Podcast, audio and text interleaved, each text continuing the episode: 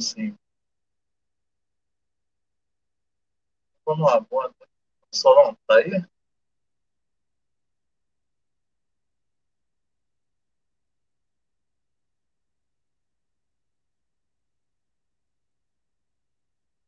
Eu vou, falar, vou me apresentando aqui enquanto isso. Boa noite a todos, saudações trabalhistas é, e saudações campeões mundiais. Né?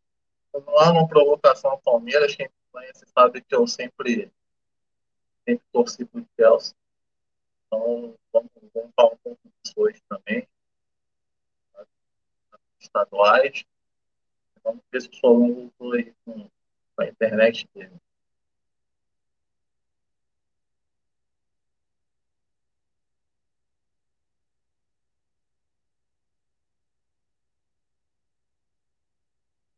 Solon, ouve a gente? Aí. Então, temos aqui o nosso convidado de hoje, o Douglas Rafael. Parece que saiu também. Douglas, me ouve? Eu estou te ouvindo bem, estou te ouvindo bem. Nosso convidado aqui, Douglas Rafael, boa noite aí. Então, a gente sempre tem uma pergunta, duas perguntas clichês aqui no início do nosso programa, né, que é o que levou você a torcer pelo Grêmio, a gostar de futebol, se foi uma coisa familiar, de quem foi a influência. Boa noite aí. Boa noite, Ricardo. Boa noite pelo, pelo obrigado pelo convite, né? Uma honra e um pra... mais do que tudo um prazer estar aqui falando de duas coisas. Eu fiz, fiz story hoje divulgando e falando que acho que o Solon voltou. Não sei se eu sigo. Voltei, voltei. Você tá me ouvindo? Tô sim. Agora sim. Que ponto vocês estavam aí? Fiz a, a pergunta Vou, clichê vou do começar, né? futebol Ah, tá. Certo. Só para falar assim, começou, começou mais o Futetrave Podcast, a gente teve um probleminha técnico aí no começo, mas pode continuar essa sua resposta aí, Douglas. Maravilha, obrigado, obrigado Ricardo, obrigado Solon, estava dizendo que foi mais do que tudo um prazer, né? Porque quando eu vi essa ideia, assim, eu disse, poxa, isso aqui é maravilhoso, cara, tem tudo a ver com, comigo, assim, eu, eu me conheço, desde que eu me conheço por gente, assim, pode-se dizer, uh, eu tenho, tenho essa, essa coisa de ser torcedor, né, e depois a, a, a, gente desperta também, despertou em mim também a paixão pela política, né? Eu, uh, eu não lembro disso, mas a minha mãe diz que o meu avô teve muita influência. Meu pai uh, já é falecido, mas era gremista também. Na minha família, uh, na minha casa, assim, eu, só, eu, tenho, tenho, tenho dois irmãos, um deles é, é, gremista, minha mãe, minha mãe é gremista, meu pai era gremista, e um dos meus irmãos acho que queria ser colorado e não aguentou a, não aguentou a zoação, não aguentou Uh, e acabou se dizendo corintiano. Ele diz que é corintiano, eu não acredito muito, acho que é um, é um colorado um pouco enrustido, assim, dentro de casa, assim, mas realmente o bullying era pesado lá.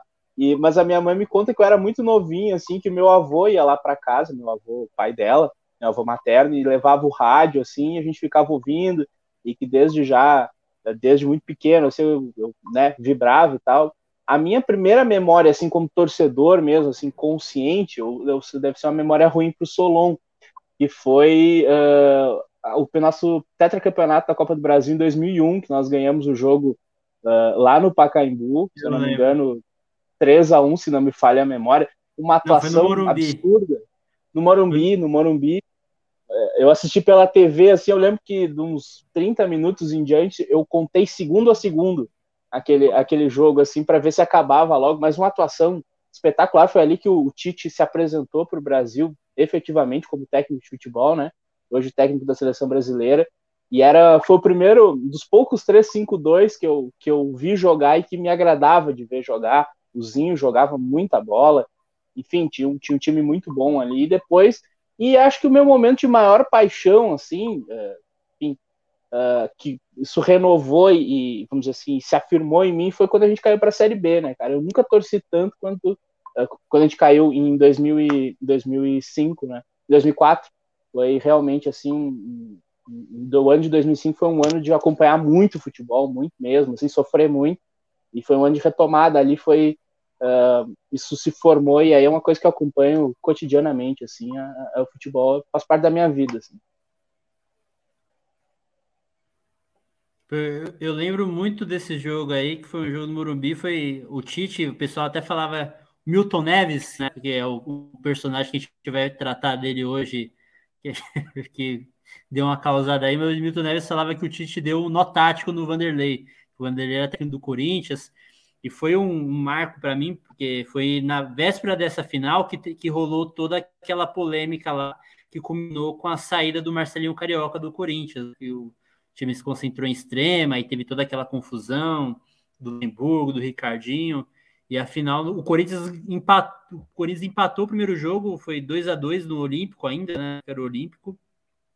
Até o, o Corinthians, se eu não me engano, abriu 2 a 0 Alguém, um dos dois times abriu 2 a 0 e empatou. Foi o Corinthians. Assim. O Corinthians abriu 2 a 0 Mas terminou 2 a 2 Terminou 2 a 2 é. dois gols do Luiz Mário, e um deles empatou, um né? frangaço, inclusive.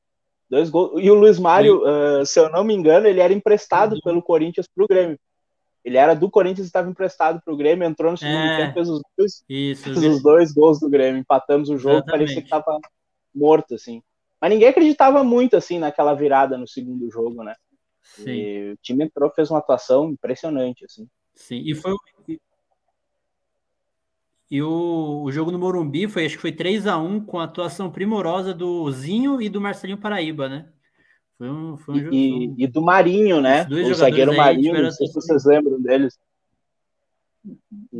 Se Lembra, o Marinho, Marinho. Veio, veio a jogar no Corinthians depois. Fez, Marinho fez jogou no Corinthians também depois. Aqui no Rio Grande do Sul, não sei se vocês já ouviram falar, mas o Grêmio tem um torcedor, tinha, né? Já falecido, um torcedor ilustre, que é o Paulo Santana é todo todo time tem um daqueles torcedores assim da imprensa que é folclórico Sim. assim, né? E aqui no Rio Grande do Sul era o Paulo Santana. E o Paulo Santana tinha uma coluna na Zero Hora que era todo mundo, né, as pessoas começavam em geral até a Zero Hora, ele tinha esse poder, ele teve esse poder, né? As pessoas começavam a Zero Hora pelo final, porque na contracapa tava a coluna do Paulo Santana. E naquele dia, um dia depois do título, a coluna do Paulo Santana foi do início ao fim. Marinho, Marinho, Marinho, Marinho. Foi toda a coluna dele foi repetindo a palavra Marinho, Marinho. Foi meio, meio histórico, ah. assim, folclórico. Moral. Pois é. No Marinho, ele, o Marinho ele veio pro Corinthians, foi campeão brasileiro, mas não deixou muita saudade, não. Mas ele era um zagueiro. Um zagueiro que era impunha respeito, né? Mas no Corinthians ele não não deixou Mas ele foi mais no final assim da carreira, não foi? Ou eu tô equivocado? Ele jogou em 2005 no Corinthians. Foi campeão brasileiro em 2005. Ele era aquele time da MSI. É, ele formava dupla zaga com o Betão, às vezes com o Seba Domingues, o argentino. Aí ele. Mas acabou ele era titular, né? Era ele e o Betão. Ah, daquele... A maior parte do campeonato era ele e o Betão os titulares. O campeonato polêmico aquele com, com, com os nossos co-irmãos, com o nosso co-irmão aqui. Pois é, os colorados ficam, ficam com raiva da gente até hoje por causa desse, desse ano aí. Mas enfim. Bom, é, antes, antes de você responder, a, a minha, de eu fazer a minha pergunta, a nossa segunda pergunta clichê, é, eu queria deixar alguns recados aí. É, pedir aí para vocês que estão tá acompanhando inscreverem-se no canal, caso vocês não, não, ainda não sejam inscritos, para ativar as notificações, deixar o seu gostei e seguir a gente nas redes sociais também, beleza? É, bom, Douglas, a nossa segunda pergunta clichê é de cunho político, né? Sabe, é, você hoje está como presidente estadual, né, no Rio Grande do Sul da Juventude Socialista, a, JS Gaúcha aí, é, que tem como vice também a, a outra gremista, Suelen Dip, né? É, e a gente, eu queria saber de você aí, como que surgiu aí a sua militância, como você começou a iniciar os passos aí no, no, no trabalhismo, no PDT, o que te fez escolher o, o partido para militar, enfim, como que iniciou sua militância política?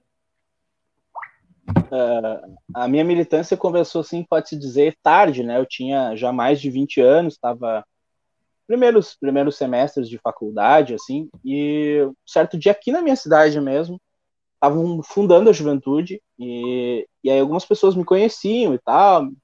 E sabe, pá, quem sabe tu vem construir a juventude do PDT com a gente, não sei o que tudo mais.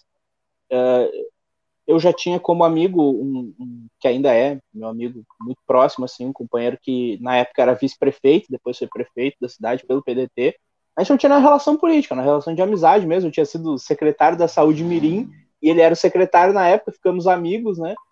E olha, vou, vou pensar na possibilidade, né? Aí eu, eu, eu, eu, conto essa história porque é engraçada, né?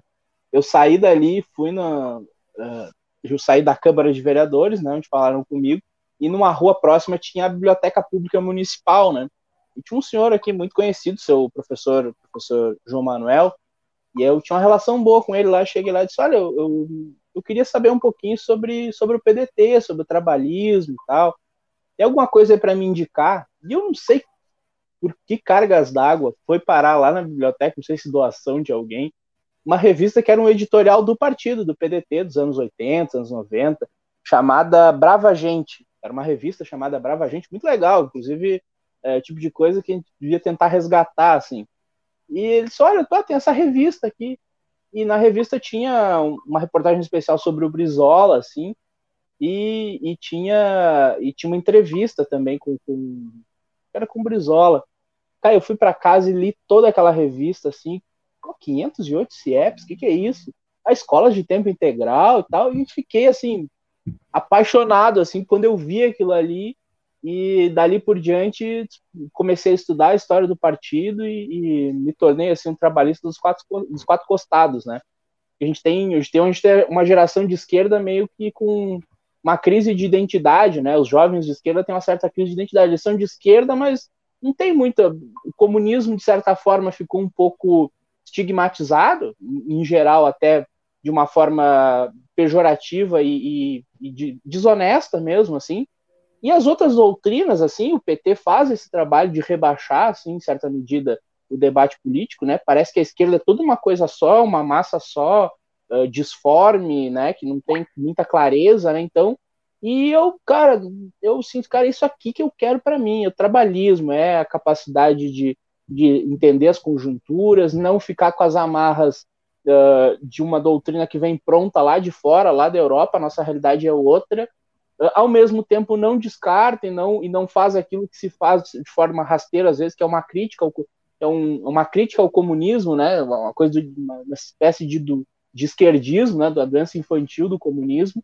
Eu, cara, eu acho isso aqui maravilhoso, assim, me, me contemplou muito, assim, a Carta de Lisboa, um documento espetacular do ponto de vista do, do conteúdo político, né, a carta é essencial, assim, e a história do presidente Getúlio Vargas, eu, eu venho de um Brasil rural, né? Minha cidade tem 20 mil habitantes, eu fui morador da zona rural por boa parte da minha vida, assim, é, boa parte do, da minha paixão pelo esporte também vem disso, né? Do rádio, do rádio AM, de acompanhar futebol por crônica esportiva no rádio e tal.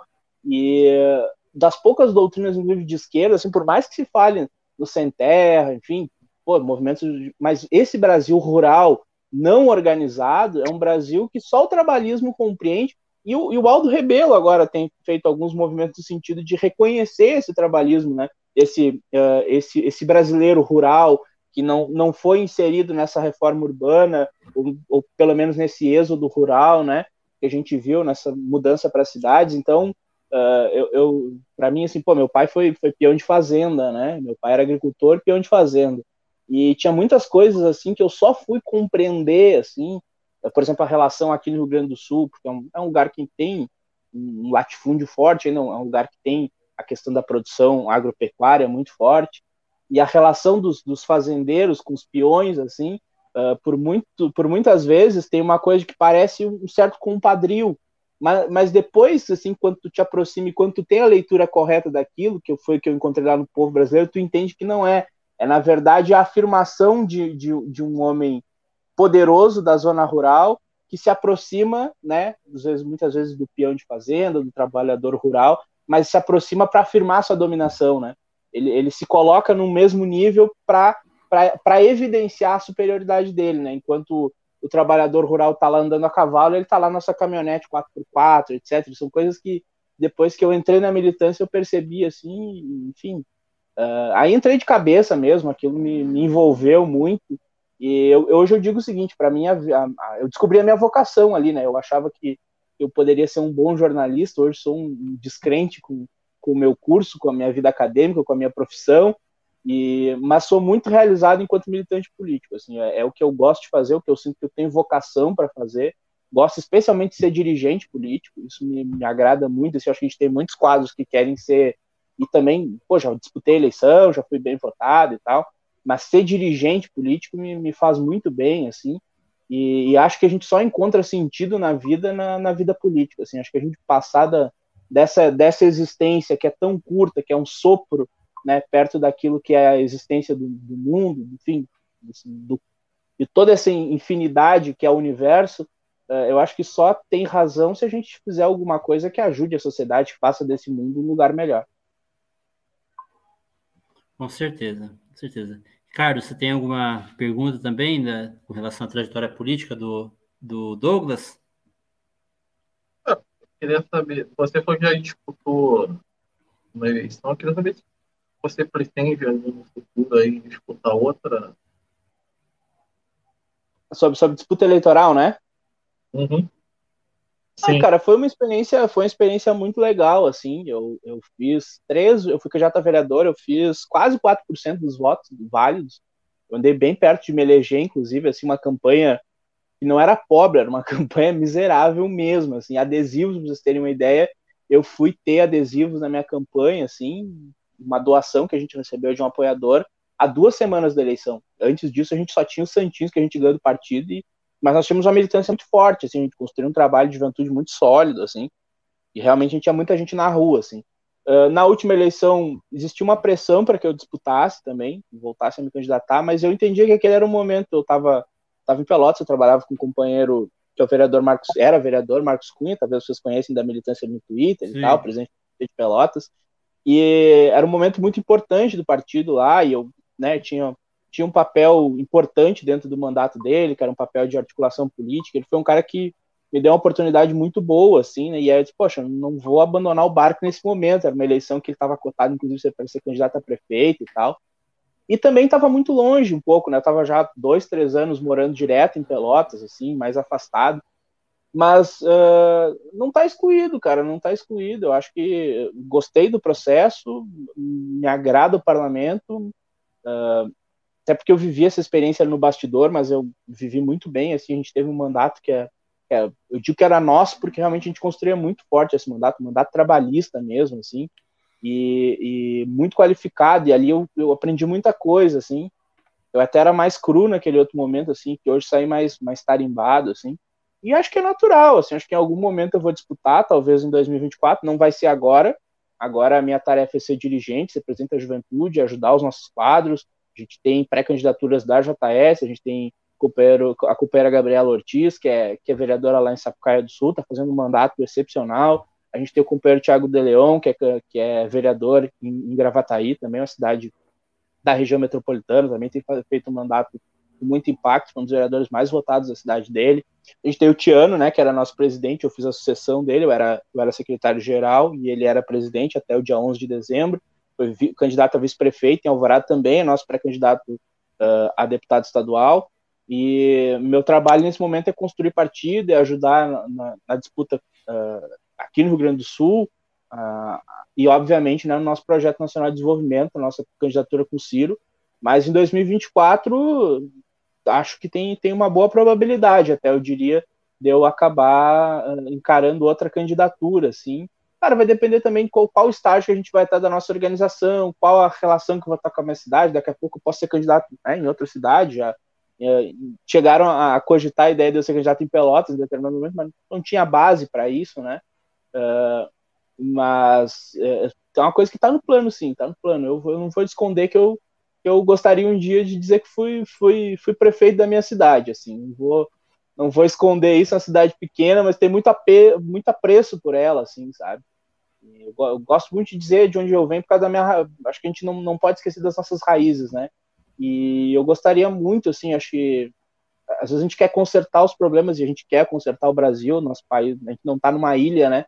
Mas eu acho que a gente poder mudar as coisas ali de onde a gente vem, sabe, de onde a gente conhece. Eu fui uma pessoa que eu tive, por exemplo, muita dificuldade para estudar, né? Meus irmãos não tiveram essa oportunidade que eu tive. Meu pai durante toda a vida dele, ele teve um ano só dentro de uma escola.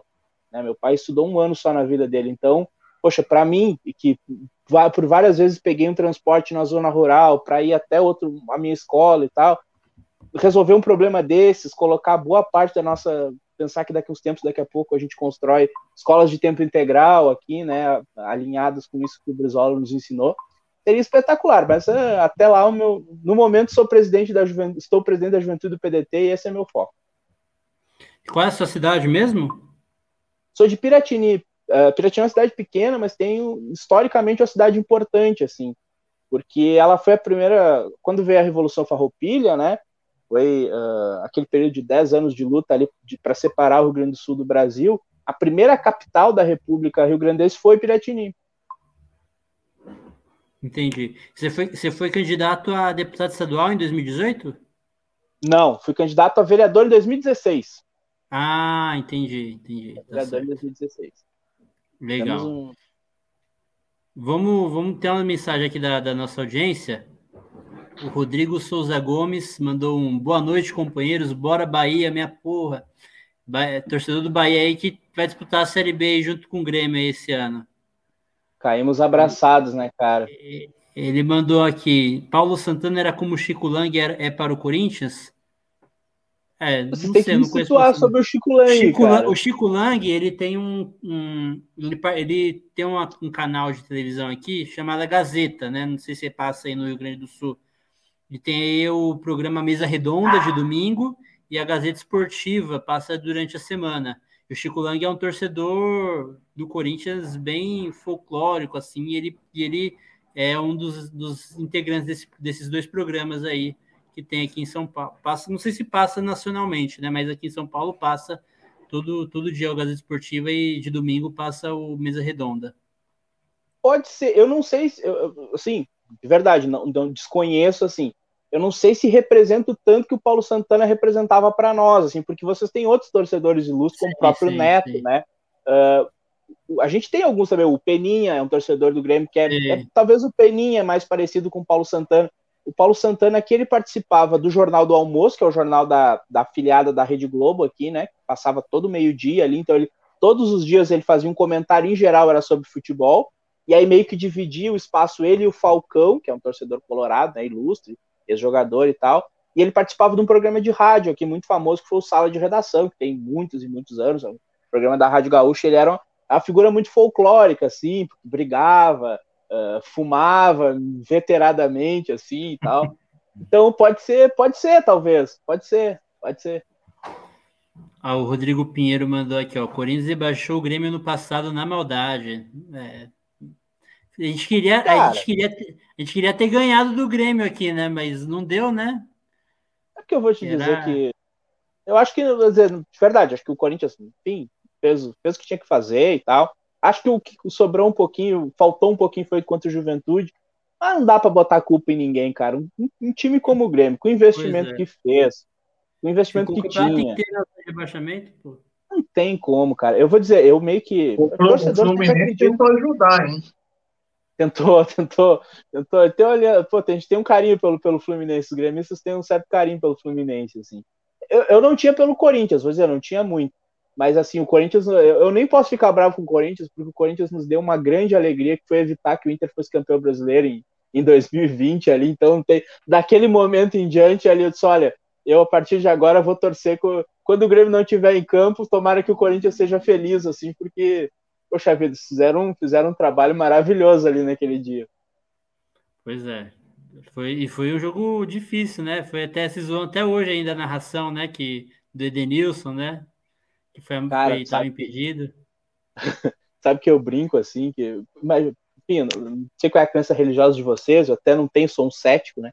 Mas eu brincava assim com os amigos meus que colorados e tal, que diziam, cara, se baixa uma divindade, qualquer uma delas, de manhã, antes do jogo, e me diz assim: tu vai escolher o que, que vai acontecer hoje de noite. Eu vou dizer assim, cara, o 5 a 0 pro Corinthians está tudo bem.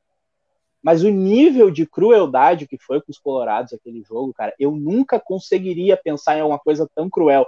Porque primeiro o Flamengo empatar aquele, com aquele time bem a boca do São Paulo, aquele resultado que parecia muito improvável acontecer, e depois foram três gols anulados, né?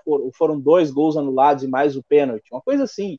Eu sei, não, e aquele último lance, eu olhei para mim e eu disse, cara, é gol, porque a, a, câmera, o ângulo, parece que o Edenilson tá em posição legal, tá em posição legal ali. no último minuto, o jogador deles que, que tem uma imagem, eles, a gente brinca que o Edenilson é o, é, o, é, o, é o tcheco deles, né? Que é um jogador de muita entrega, de um certo brilho, assim, no momento de vacas magras, né? Mas que nunca ganhou nada, né? Que é um, que é um eterno derrotado, assim, é o que parece.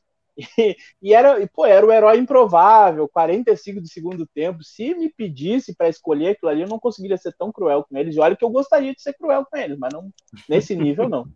E sabe que o Denilson jogou no Corinthians também, né? Ele, ele, ele é aí de Porto Alegre, jogou no Caxias. Caxias. Ele jogou no Caxias, aí foi pro Corinthians, a pedido do Tite. E aí foi campeão da Libertadores e Mundial pelo Corinthians. Ele era reserva na época, né? Ele era reserva do Paulinho, chegou a jogar de lateral direito aqui também. Era um jogador polivalente. como titular depois, não teve no Corinthians? Ficou um pouco, Quando o Paulinho pouco, saiu? Pouquíssimo tempo, pouquíssimo tempo, mas aí ele já foi vendido para fora e quando ele voltou, ele voltou pro Inter. Olha, e agora você tá em casa também, ó. O Cristiano do Em Nome da Rosa aí. Boa noite, Douglas, Ricardo, Solon. Valeu, Cris. Aí ele mandou aqui, ó. Solon, conseguimos fazer um bom enfrentamento com o futebol feminino do Coringão, hein? É verdade, vai falar sobre isso também, né? O Corinthians tem um baita time aí no futebol feminino e o Grêmio jogou de igual para igual com o Corinthians. O Corinthians conseguiu vencer aí só no finalzinho do, do, do jogo. É, bom, vamos falar um pouquinho. A gente já entrou meio que no assunto futebol, Douglas. Vamos falar um pouquinho aí da, da situação do Grêmio, né? Hoje o Grêmio é, teve aí a demissão do Wagner Mancini e já a contratação. Então já estava engatilhado, né? Pro, já estava engatilhada a contratação do Roger Machado, que o o Ricardo também conhece bem, que treinou o Fluminense ano passado. E aí é, joga, jogou e treinou os dois times, né? Jogou no, jogou no Grêmio, jogou no Fluminense e treinou também o Grêmio e Fluminense. E agora está retornando Campeão ao Grêmio. da Copa do Brasil por, pelos dois, né? Como, como jogador, Ou, né? ou E, no Fluminense até. Foi contra o Figueirense, né? Foi. E, no, e do Grêmio ele também foi campeão da Libertadores, não foi? Da Libertadores, do brasileiro, Brasileiro. e, se eu não me engano, de duas Copas do Brasil. Ele era lateral esquerdo, né? Lateral esquerdo. Eu acho que naquele time de 2001, se não me falha a memória, ele jogava como um dos três zagueiros. Se não me Ah, falha a ele jogava nas duas. Eu acho que era O esquerdo. Fluminense ele chegou a jogar nas duas. Jogou mais de zagueiro do que de, de lateral, por causa da idade, eu imagino. Ah. Se não me falha a memória, é o jogador com mais títulos na história do Grêmio. Se não me falha a memória. Eu acho Ah, que é, é? isso. Eu, eu acredito que sim. Ele pegou aquela fase do Filipão ali, né? Sim, Então sim. ele enfileirou Copa do Brasil 94, Libertadores 95, Brasileirão 96 e Copa do Brasil de novo 97. Foi um ciclo É. amplamente vitorioso ali dele. É, e aí, mas aí, o que, que você acha? Que, qual, o que, que você tem a dizer do momento do Grêmio? O Grêmio que é líder do Campeonato Gaúcho, né? Eu achei estranho. Eu, fui, eu, eu, eu não estava acompanhando muito, né? Eu fui olhar a tabela hoje para a gente ia conversar, que eu vi que o Wagner Mancini foi demitido. Eu falei, pô, demitiram o cara liderando. Tudo bem que, assim, eu, o Wagner Mancini já treinou meu time, né? Eu vejo o Wagner Mancini como um treinador de prazo de validade, né? Ele vai ele vai até uma certa época, mas a gente sabe que depois. E no Corinthians, quando ele foi demitido, eu fui contra a demissão dele, não por ele em si, mas porque foi just... ele foi demitido no Corinthians justamente na época que ele tinha achado o time. E foi demitido só porque perdeu para o Palmeiras. Tudo bem que. Mas era na época era uma coisa normal perder o Palmeiras ali naquele jogo ali, porque o Palmeiras tinha um time muito mais qualificado que o Corinthians, né? Mas enfim, como que foi, como que você, a, a, qual a sua opinião sobre essa mudança do comando técnico, o momento do Grêmio, se você enxerga que o Grêmio vai ter dificuldade na Série B, enfim, como que você avalia o momento do Grêmio esse ano? Cara, assim, é, é impossível falar só desse ano sem falar do ano passado, assim, então uh, os erros que foram cometidos, assim, eu, eu, quando, quando o Renato foi demitido, eu fui uma das poucas vozes da torcida que dizia não, não façam isso. Eu lembro que eu tinha amigos meus que me cornetavam, tinha uns que diziam assim, pô, o Douglas é mais renatista do que gremista. Eu, cara, preciso entender a realidade. Ah, mas o Renato perdeu a final da Copa do Brasil para o Palmeiras, sim, para esse super Palmeiras que depois foi bicampeão da Libertadores, agora fez um enfrentamento duríssimo com o Chelsea. E eu dizia, vocês precisam entender que nós não vamos ser aquilo que a gente foi em 2016, 2017.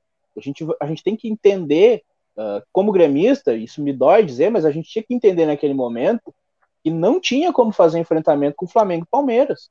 E depois com o Atlético Mineiro, né? Uh, uh, então, eu disse assim, olha, a gente tem que compreender que para nós está mais do que bom se nós continuarmos disputando a, a, Libertadores, chegando entre os quatro, cinco primeiros, nos consolidarmos, uh, nos firmarmos nessa, nessa grande gestão econômica e financeira que se fazia do clube, né? E, poxa, o futebol, o Renato revelava um, dois, três jogadores da categoria de base, que não basta o jogador ser qualificado, ele tem que ser colocado no momento certo, com suporte. Quantas vezes vocês viram jogadores assim que surgiam brilhante aí no momento errado, com o técnico errado, não dava certo, entendeu? Pô, o Renato, uh, Pedro Rocha, tá, foi com o Roger, mas o, o Everton se firmou com. Bom, o Pedro Rocha era um jogador que não acertava o gol, né, cara? Era um sofrimento, assim. O Everton Cebolinha, a mesma coisa. Aí foi o Pedro Rocha, foi o Everton, foi o Arthur, foi o PP, foi o Ferreirinha, foi, enfim, uma série de jogadores que o Renato colocava então o, o Luan já era um jogador mais firmado, assim, apesar de algumas brigas, mas era um jogador que já tinha mais um estofo, assim, isso não dá para atribuir ao Renato. Talvez o grande momento técnico que ele teve, mas já era um jogador muito importante, já era um líder dentro do campo, etc.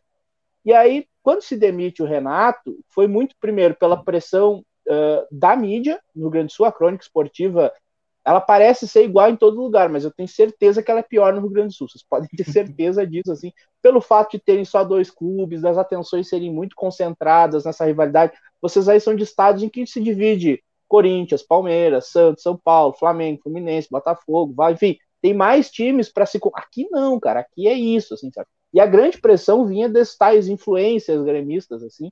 E eu dizia, cara, muitos desses caras querem é um minuto de fama sobre o gigantismo do Renato, que é eu acho que poucos times têm um ídolo desse tamanho, né? Que tem uma história como, como jogador e como, como treinador. O Renato é o maior jogador da história do Grêmio e falta muito pouco para ser o maior técnico. Eu, eu não lembro de outro técnico, acho que no Brasil, se eu não, não me engano, é o único que ganhou a Libertadores como jogador e como treinador. Não me falha a memória, é isso também. E aí, quando manda o Renato embora e quando veio o Thiago Nunes, a direção acho que se enganou no sentido de que, olha, tudo que estava acontecendo, os títulos, a revelação de jogadores, era mais trabalho da direção do que do Renato. Acho que se diminuiu muito isso, assim, se caiu nesse ponto. E aí o Thiago Nunes vem e não dá conta, porque o Thiago Nunes não é um treinador desse tamanho, para um clube desse tamanho, para suceder um técnico do tamanho do Renato, não tinha capacidade de sustentar essa pressão, assim. E eu me lembro que quando chegou o Thiago Nunes, eu dizia, eu apontava, pô, o Thiago Nunes ganhou de 6 a 0 mas era um time da Venezuela, se eu não me engano, time da, da, pré, da Sul-Americana lá, e a torcida, eu, Cara, vocês estão vendo que nós tomamos contra-ataque desse time? O pessoal parece que não via. A final do Gauchão, aquele time horroroso do Miguel Angel Ramírez, a gente quase entregou o título para eles. Assim, no jogo da volta, a gente tomou uma pressão, assim, um jogo que não precisava, né? Um time muito ruim, assim. E aí, quando entra o campeonato, aí a direção errou de novo. Quando demorou a mandar o Thiago Nunes embora, aí errou na escolha do Filipão. Eu dizia: olha, não dá para ser arrogante nesse momento. O Grêmio tá com oito jogos, se eu não me engano, o Grêmio não tinha nenhum ponto seis ou oito jogos. Traz o Renato de volta, o Renato conhece o time, nós não vamos cair. A, a, direção, acho que apostando nessa coisa de primeiro não dar o braço a torcer de que tinha sido um erro demitir o Renato, né? Pra, até para não ser ridicularizada de certa forma. E aí trouxe o Filipão, o Filipão não conseguiu implementar uh, o método dele. Claro que tinha problemas com o time do Renato, o time do Renato, o grupo, por ter uma relação muito boa com ele, tinha certas regalias, etc. Mas acho que errou. E aí acho que o Wagner Mancini vem e até o time dá uma reagida para ser justo com o Mancini. Assim. Uh, na reta final, o time tinha muitas deficiências ainda, uh, mas dava uma reagida. E a gente podia atribuir isso também à pressão daquele momento. Imagina um time desse tamanho, com essa estrutura sendo quase rebaixado. Mas aí começa o ano, e aí nós estamos jogando gauchão.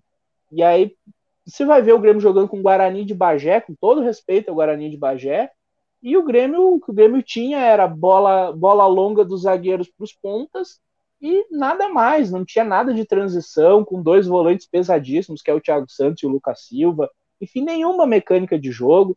E aí tu pensa o seguinte, bom, eu demito agora ou eu espero terminar o gauchão, que pode ser porque o Grêmio, eh, mesmo jogando esse pouquíssimo que está jogando, tem a chance até de ser campeão do, do Campeonato Gaúcho, porque o Inter também está numa fase ruim, o Juventude está lá embaixo, talvez vá ser rebaixado no gauchão.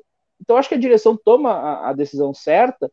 E acho que entre os nomes que poderiam vir é, é, é, isso mesmo, era o Renato ou o Roger. Acho que a direção, mais uma vez, não, não. E acho até que seria uma sacanagem com o Renato, porque depois de tudo isso, botar o Renato numa fogueira dessas no time. Acho que ele resolveria, acho que ele botaria o time em dia, o grupo em geral conhece ele, ele motiva a galera e para a Série B a gente sobrava. Eu, eu vou dizer assim, eu tenho, a torcida do Grêmio, em geral, tem uma imagem maravilhosa do Roger. Eu não sou deles. Eu lembro que o time do Roger teve bons momentos, mas que era um time que, nos três, quatro. E isso eu acompanhei outros trabalhos dele, acho que o Ricardo vai poder dizer se eu estou errado ou não. Mas quatro, cinco meses é um time que tem uma dinâmica muito boa e que depois estagna. Ou seja, fica um time previsível, que vive de algumas triangulações, não tem troca de posição nenhuma, os jogadores em geral não mudam de posição em momento algum nos esquemas do Roger, são muito parecidos. Tem um problema de bola aérea, que era muito forte no Grêmio, que o Renato chega e resolve. E, e às vezes tem até algumas escolhas, né? O, o, a torcida do Grêmio esqueceu um pouco tempo. Tem muita gente que diz que o Renato ganhou o que ganhou por causa do Roger, por causa do time montado pelo Roger. Tem que lembrar que o Kahneman, esse Walter Kahneman, talvez o, um dos maiores zagueiros argentinos da história, estrangeiros da história do Grêmio, era reserva com o Roger. E o, o Kahneman vem, né? O Grêmio, o Grêmio, um Grêmio que tem Pedro de Leon, né? Exato, enfim, o, Grêmio de Leon né? campeão do mundo, né? O, Grêmio que teve o Hugo de Leon. De né? Leon, era, era o capitão do time no, no, Campeonato Mundial de 83. Então, mas eu acho que para a Série B o Roger tem condições de fazer um, montar um bom time, assim. Agora, é, é um campeonato diferente também, né? O Roger é um cara que gosta de um, de um time mais técnico, de um time de tabelamento, de jogo rápido, de um jogo, de certa forma, menos, menos físico e mais técnico, né? Eu não sei como é que isso casa para a Série B. Eu não sei se ele vai conseguir adaptar esse time para isso. Mas é um cara que tem história. De fato, o time dele em 2015 teve um bom desempenho, em 2016 não, foi muito ruim. Uh, eu ainda digo assim: o, pessoal fala, ah, o time de 2017 é o time do Roger. Nada a ver, inclusive. Assim, o, time do, o time do Roger jogava com falso 9. Em 2017, o Renato coloca um centroavante no time. O Ramiro é o jogador que jogava quando com o Roger uh, era o Juliano. O Juliano sai, o Roger não acha mais o time. Ele não consegue. Ele, inclusive, ele experimentou o Negueba ali. Foi um, ele mandou trazer o Negueba para substituir o Juliano. Coisa inacreditável. Assim, não sei como é que ele acreditou que pudesse funcionar. Mas ele tem uma vantagem. Ele lança a categoria de base. O Negueba. Negueba. O Roger mandou trazer o Negueba naquele momento para substituir a saída do Juliano, né? Ah, tipo sim. de decisão que, que técnico faz, assim, que é maravilhoso. Mas ele tem uma coisa boa também com ele, assim. Ele revela muitos jogadores da categoria de base. E isso o Grêmio ainda tem de bom. O Grêmio tem, por exemplo, um centroavante na categoria de base, que é o Elias Manuel, que é um jogador que tá pedindo passagem, assim. E que o Mancini estava atrás de um, de, do Turim, que é um negócio inacreditável, assim, sabe? Pô, é um centroavante que eu digo, não tem, não tem, não tem série para ele que ele possa vestir a camiseta de um time do tamanho do Grêmio, assim. É horrível, aquele centroavante que a bola bate na canela, assim, não sabe o que vai fazer. E aí tem o Elias, tem o Rildo, uh, tem alguns volantes surgindo bem, o, o, Fernando Henrique, o Sarará, enfim, tem uma categoria de base que é o que pode nos, além de nos trazer de volta para a Série A, dar um estofo financeiro para o resto do ano, né? Porque só não tem dinheiro para contratar dessa forma uh, como o Grêmio já teve assim, em determinado momento. Sim. E, então tem que fazer caixa, e o caixa é a categoria de base, né? O, o, o Janderson, que é do Corinthians, está aí também, né? Foi pedido do, do Wagner Mancini, né? Ponta. É, é, esse, essas coisas, esse é um problema também, né? Alguém falou ali que tinha que demitir o Mancini no ano passado eu entendo o argumento que, olha, era um, era um momento complicado, o Mancini não teve tempo, enfim, tinha toda uma pressão psicológica. Mas se tu não tem convicção absoluta no trabalho do técnico, é um ano decisivo. O Grêmio não tem a opção de não voltar para a Série A. Tem que voltar agora, agora. Assim, é, é, é, inadiável. O Grêmio só tem a opção de, de, de ser um dos quatro primeiros da Série B. E aí, se não tem convicção absoluta no técnico, tu não perde um mês de pré-temporada, tu não contrata os jogadores que ele trouxe, porque ele fez duas indicações, por sorte, uma parece boa, que é o Nicolas. E também, enfim, eu, eu não me iludo muito. Enquanto eu não. Eu só me iludo com o lateral quando ele acerta o cruzamento. Ele andou acertando dois. Mas às vezes a gente se engana. O Ricardo vai lembrar do, do Rui Cabeção, eh, que foi Sim. pro Fluminense depois do Grêmio. Cara, as primeiras semanas dele no Grêmio, assim, ele fez, se não me engano, três jogos, três gols. E a torcida do Grêmio apaixonada, assim, pá, um lateral direito faz gols. Cara, me digam um cruzamento que o Rui acertou. Não, mas fez gol. Não me importa, eu não quero que o lateral faça gol. O lateral tem que acertar cruzamento, cara. E, claro, e eu claro. não sei, mas, mas o Nicolas parece razoável. Mas o Janderson, para mim, é um jogador que não, não se explica ainda a contratação. E o que, que você vai dizer do Douglas Costa?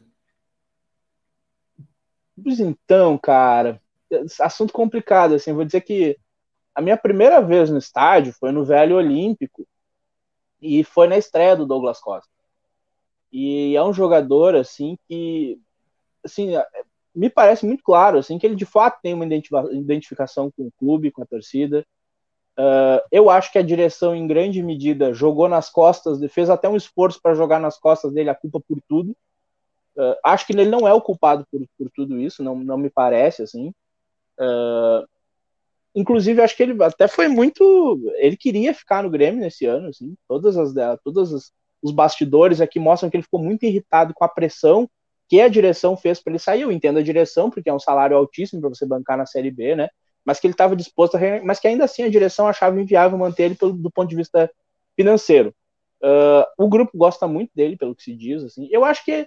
Eu, assim, a minha sensação é que o Douglas Costa, assim, eu disse isso, isso por uma conversa que eu tive com o Tiano, é que ele é um cara que não tem muita noção, assim, sabe? De verdade, assim, de, não, não tô falando do ponto de vista de se achar nada disso ele me parece um cara que vive num mundo uh, muito desligado da realidade, assim. Ele dá declarações que não se dá, assim, sabe? Eu me lembro que ele, que ele entrou numa live, eu acho que foi, ah, daquele, ah, daquele ex-repórter da, da Globo, que tem um canal no, no YouTube agora. Ah, não vou lembrar, ele é, ele é do Rio de Janeiro, cara. Thiago Leifert, João Moreira. lá, o... Isso, não, pilhado. Não. O pilhado lá, o Thiago Asmar. Thiago Asmar. Isso, isso. Ah, tá. E ele entrou lá, no meio de toda aquela Thiago confusão Asmar. e tal. E ele entrou e deu uma declara umas declarações lá, tipo, criticando o presidente, sabe, do clube, etc. Enfim, ele, ele me parece um cara meio nonsense, assim. Mas é inegável que ele veio pro Grêmio. A torcida disse, ah, ele veio ganhando um monte de dinheiro. Sim, é verdade, ele veio ganhando um milhão e meio no Grêmio. Mas o fato é que ele tinha uma proposta de 2 milhões e meio no, no Atlético de Madrid. Ele escolheu vir para o Grêmio, ele escolheu perder dinheiro para vir para cá. Então, acho que esse processo de demonização dele assim não nos serve. Acho que serve muito mais a direção, que daqui a pouco se isenta um pouco da culpa, que é essencialmente dela, que montou um grupo deficitário. Uh, o time do Grêmio, o grande problema do Grêmio ao longo do ano foi as peças, né? O Grêmio, naquele momento assim de da janela de transferência, pô, eu, eu eu sou twitteiro, né? Eu gosto de falar de futebol no Twitter. E eu dizia, cara, o Campaz é um jogador que eu acho que vale a aposta, vale investimento. Mas não é para agora. O, o, problema do Grêmio vinha desde 2020. O Renato dizia isso, né? O Renato disse, olha, a gente precisa de um camisa 10. Precisa de um camisa 10. O GPR era um jogador que tinha lampejos assim de craque, mas de, repente sumia. E a gente precisava de um camisa 10, de um articulador. O time do Grêmio, quando deu certo, é porque tinha um grande articulador. No primeiro momento, o Douglas, e aí no Corinthians vocês conhecem muito bem. E depois no Luan, né? O Luan vem para essa posição de articulador do Grêmio, e o Grêmio tem um. E no primeiro momento, primeiro ano do GPR, até a primeira lesão dele, aquele foi o melhor Grêmio que eu vi jogar, que era o Grêmio de 2018. Assim, dessa geração aí, a gente fala do. Uh, do, do, do, de 2017, o melhor Grêmio dessa geração do Renato é o de 2018, que a gente é assaltado naquela semifinal com o River Plate. E aí a direção traz o Vilhaçante, que é um jogador paraguaio, que é uma aposta, traz o Campas, que é um jogador colombiano, é uma liga menor, é um jogador jovem, precisa de um tempo para se adaptar, entendeu? Trouxe o único jogador mais firmado que se trouxe para tirar um time que está na zona de rebaixamento mais de, de, de, um turno inteiro foi o Borja, que também não era nenhum primor técnico, assim. Então eu dizia, cara, pelo amor de Deus, abre o cofre, investe o que tiver. O Corinthians estava numa situação ruim também, o Solon vai lembrar. Aí o que que trouxe? Trouxe o Juliano, Renato Augusto, o William e o Roger Guedes. O Roger Guedes fazia uns três anos que pedia para jogar no Grêmio. A família do Roger Guedes é de gremistas. E a torcida, a direção achou que dava para fazer, para reverter com, com, com jogadores da base, com apostas. E aí deu no que deu, né? E aí a gente tá, tá, tá nessa situação, assim. Eu, eu, eu me preocupo muito, assim. Eu acho que vai ser um ano duríssimo, assim, duríssimo, principalmente pela pressão, né? Porque o time do Grêmio, de fato, é mais qualificado que os outros da Série B mas ninguém tem tanta pressão para subir de divisão quanto o Grêmio. Se a gente não subir, se não liderar o campeonato inteiro, é um fracasso. Então eu, eu é, é, é, duro, assim, é um ano de, de muito sofrimento, assim, eu tô, eu tô, tô, muito preocupado, assim. Não, não sei o que, que vai ser desse ano. Espero que dê certo, que o Roger venha e, e resolva, mas não acredito que vai ser tão mágico assim que do dia para noite a gente vai resolver esses problemas aí que parecem parecem é. que já são um pouco estruturais Bom, do vamos, daqui a pouco a gente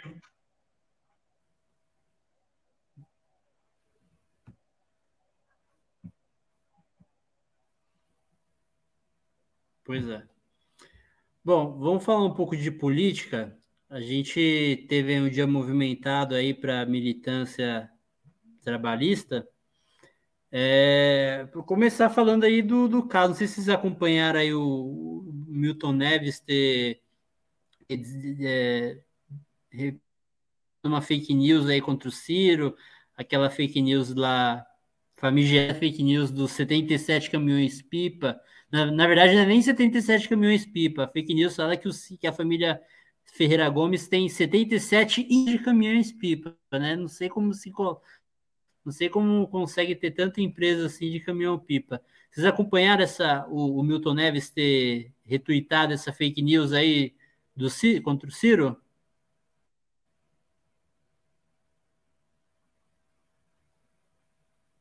O, eu não sei se vou eu ou se vai o Ricardo. Pode, pode começar. Não, eu, eu confesso que eu vi, eu vi a manchete, assim, vi muita gente falando, mas não, mas não via, não, não sabia até o momento exatamente qual que era a fake news, assim. Mas é o Milton ouvem? Neves, né, gente? Pode, pode, pode, pode falar, Douglas.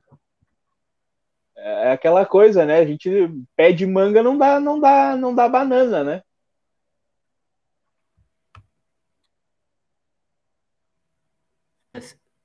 É, ele retuitou, né? E o Neto, o, Neto é militância. É, verdade. É, o Neto, né? O Antônio Neto aqui, que teve com a gente aqui semana passada, daqui Paulo. Ele, a militância foi para cima do Milton Neves, falando uma par para ele, né? E aí ele se retratou. Você, e, e, você, Ricardo, você chegou a acompanhar essa história, essa, essa, esse fato? Eu tinha, eu tinha visto assim por alto, né? Também. Eu tinha. Até que eu fui, fui no perfil do, do Milton Neves é, procurar qual era a fake news que tinha tweetado. Eu não, eu não achei, eu acho que quando eu vi, já, ele já tinha se retratado, né? Retratou depois da matou, eu acho. Depois da pressão do Neto e do resto da militância. Mas é, é isso, né? A gente, infelizmente, a gente vai ter que começar a se acostumar com essas coisas aí, nessa, agora que vai começar mesmo. Começou, né? Agora com o Moro aí, viajando no Brasil, sei lá se o Lula vai fazer isso também. Vai ter que começar a se acostumar com essas, com essas coisas aí, tentando para essas, essas antigas fake news contra o Ciro aí, é, tanto do lado da direita quanto do lado da esquerda.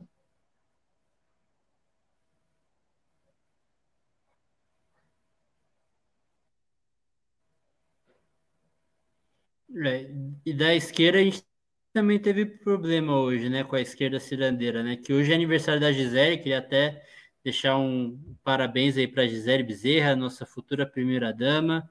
Ela fez aniversário hoje e o Ciro deixou uma mensagem, fez uma mensagem para ela no Twitter, né, uma declaração que assim, assim, eu até concordo que foi um pouco estranha aquela, aquela mensagem, né? Mas sim, a, o patrulhamento da esquerda cirandeira foi algo absurdo, né? A forma, a, a falta de critério, né? Falo que a régua moral deles para uns é muito estreita, enquanto que para outros, né, da patota deles é do tamanho de um mundo, né? E aí, a, tanto o Thiago Amparo lá, do, aí, do prefeito do Rio, do, junto com o Marcelo Freixo, né? Fizeram a, o patrulhamento junto com a galera do Twitter aí. Vocês acompanharam essa história também? Pode falar, ah, Ricardo, agora. É, é, tem duas questões nisso daí. Eu, eu acompanhei sim. E eu, quando vi o tweet é, inicial, eu não vi grandes problemas, mas essa, passou pela minha cabeça que, que, que alguém dessa esquerda petista iria implicar com o primeiro tweet. Só que, assim, tem, existem duas questões, eu acho, né? Que uma eu já falei até muito no Twitter hoje, que é a questão do contexto. Eu, eu não sei em que contexto a música é, do Caetano se encaixa ali na, na vida da Gisele, na relação dos dois. É, eu não sei em que contexto também o Ciro quis falar aquele trecho de música, ou passou pela minha cabeça que pode ser pela questão da diferença de idade, ou pode ser uma música que signifique muito para a Gisele, enfim.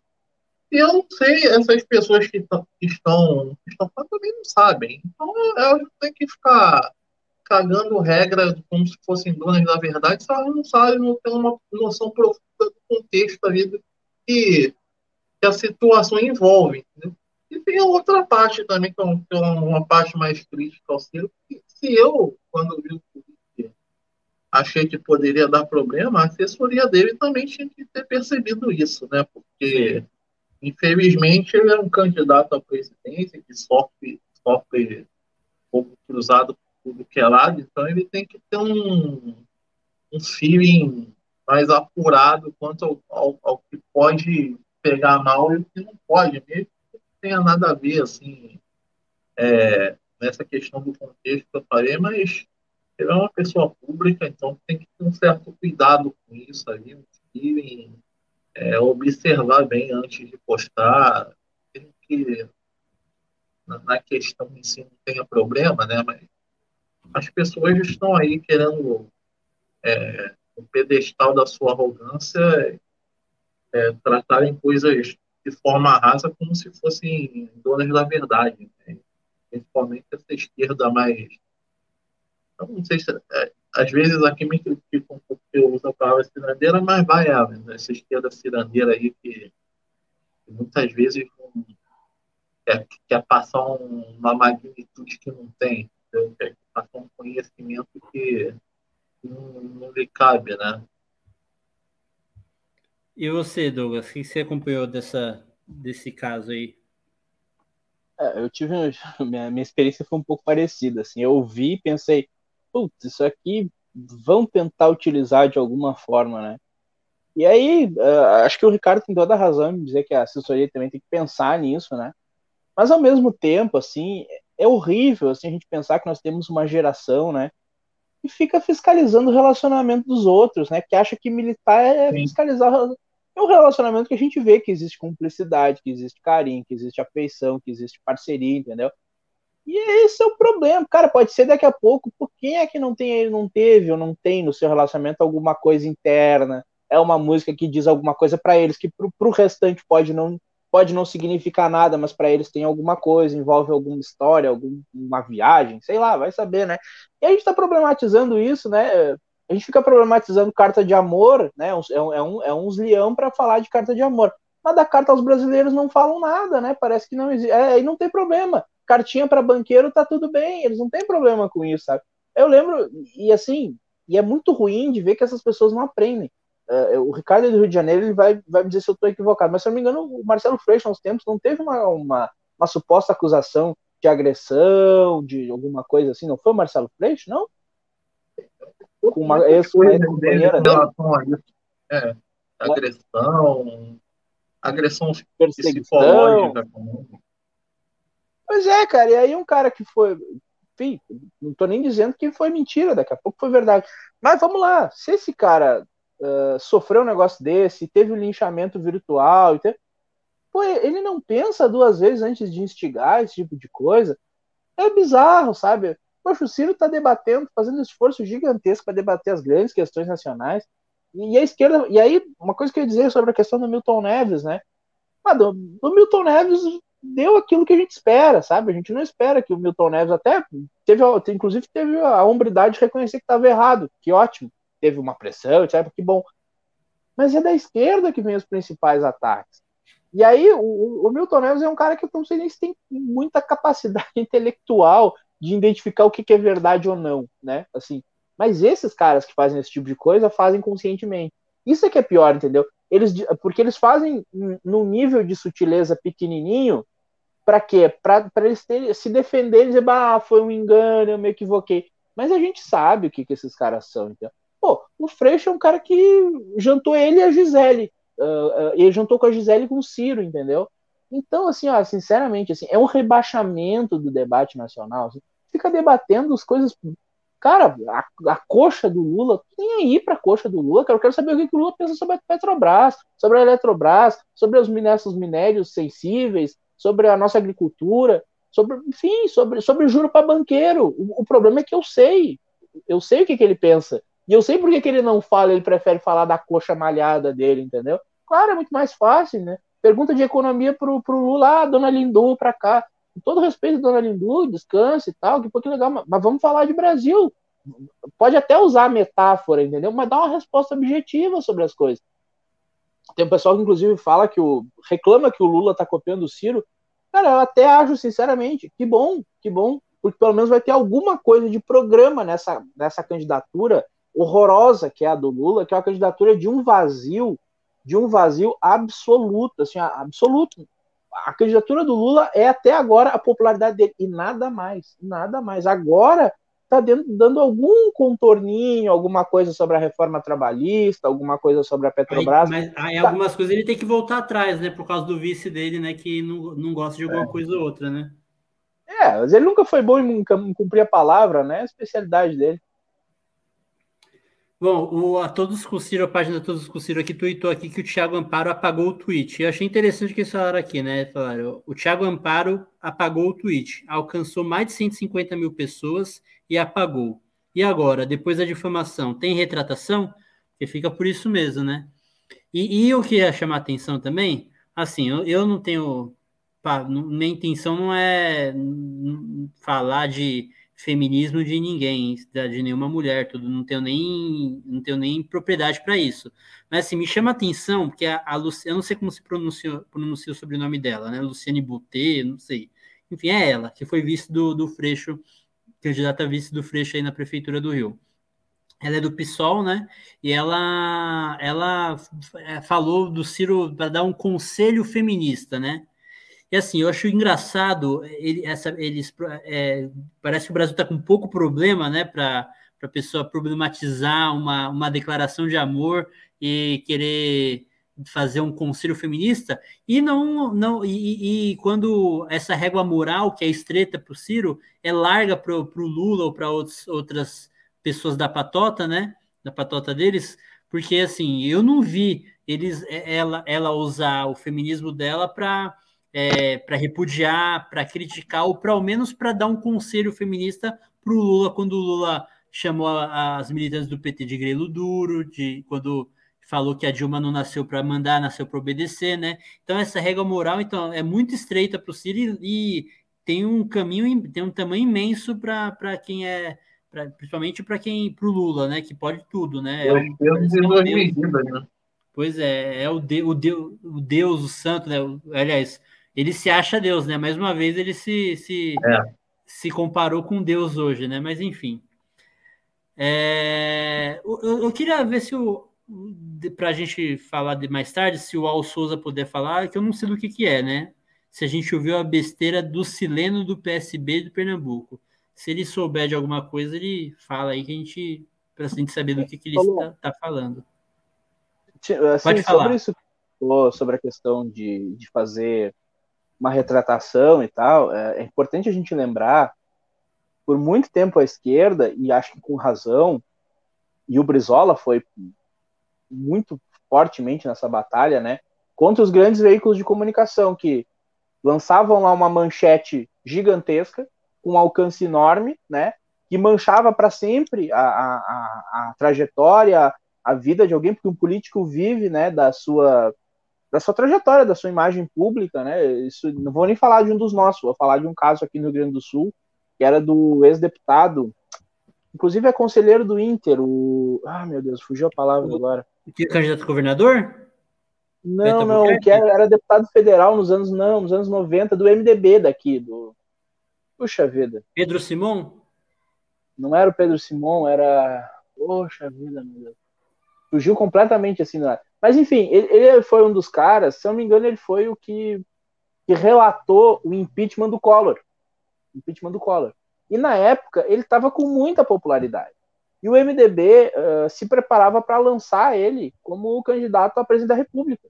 E ele aparecia muito bem em pesquisas e tal, porque, enfim, ganhou muita popularidade por ter liderado o impeachment do Collor, etc, etc, etc. E, cara, sai uma manchete sobre alguma que ele estaria envolvido em algum escândalo de corrupção, não sei o que, que era, e ele se destruiu, cara. Se destruiu completamente. Assim, foi um cara que depois ele tinha dificuldade para se eleger vereador em Porto Alegre. É, hoje não é mais, acho que nem isso mais. E assim, destruíram a carreira do cara. E aí deu, sei lá, 4, 5, 6 anos, deu, ah, não foi nada. E aí o reparo foi esse, ah, não foi nada, desculpa, pessoal, erramos. E agora nós temos um pessoal da esquerda nas redes sociais que atua com a mesma irresponsabilidade. E aí faz o seguinte, faz como muitas vezes faz o, o, o lado dos jornalistas livres, esqueci o nome dele agora aqui, entendeu? Que vai lá e lança uma coisa, entendeu? Lança um negócio assim, tipo, ah, o Ciro foi execrado no negócio do MBL, bababá, entendeu? Não se retrata, não faz absolutamente. Vai lá e apaga o tweet, como se aquilo. Para muita gente que só viu aquilo ali, não viu que ele apagou, entendeu? Não recebeu outra informação, aquela informação está cristalizada, entendeu? E aí tu está destruindo a reputação das pessoas. E quem está fazendo isso com as redes sociais, quando nós tivemos a possibilidade de fazer aquilo que era para ser uma comunicação contra-hegemônica, e aqui eu falo porque sou estudante de jornalismo, isso me preocupa muito, a nossa comunicação dita contra-hegemônica hoje, ela repete os mesmos métodos, salvo raríssimas exceções, os mesmos métodos Mas porque da empresa tradicional. Exato, exato, entendeu? Exato. É, é isso, mas, mas, mas a cartilha né? é a o, mesma. O, é mesma. o, Atu, o Atu que era da Veja, pô. É, exato. E aí, aí vale aquela máxima, né? Aos, in, aos amigos a compreensão e aos inimigos a lei, né? Os inimigos a gente, né? O rigor da lei para eles e para os meus amigos, bom, a gente tem que ser compreensivo, né? Isso, isso é isso é enojante para quem defende isso, daí. Pô, a gente tem um momento histórico que é o direito de resposta do Brizola. Mas quanto estrago não se fez na, na, quando veio aquele direito de resposta, o Brizola não conseguia se eleger prefeito do, do, do Rio de Janeiro, né? Tanto tempo depois, com tanto resolveu que agora aqui no Rio Grande do Sul, um cara que eu nem tenho muito apreço, viu? Mas é um cara de esquerda e tal, enfim, sério. Mas que é o Olívio Dutra. A gente tem, enfim, nossas diferenças particulares, mas um cara sério.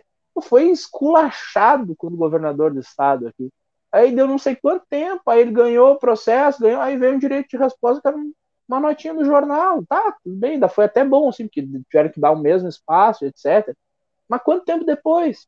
O cara perdeu a eleição de senador aqui há bem pouco tempo atrás em grande medida por isso, né? Então, é, a gente tem que ter, tomar cuidado com isso, né? Porque a gente fala sempre, ah, o oprimido quer virar o opressor, não sei o que, não sei o que.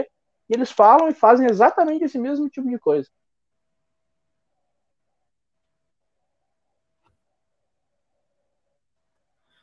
Mas assim, eu acho que nessa questão aí do, do PT, assim, eu acho que eles provam do mesmo veneno, né? Porque tanto no Janeiro como no Rio Grande do Sul, que o PT fez para combater o trabalhismo aí é um absurdo, né? O que fizeram com, com Alceu Colli na campanha do Tarso Genro, o que a, a, a, Dilma fez, né? Quando ela saiu do PT e foi para o PT, é, enfim.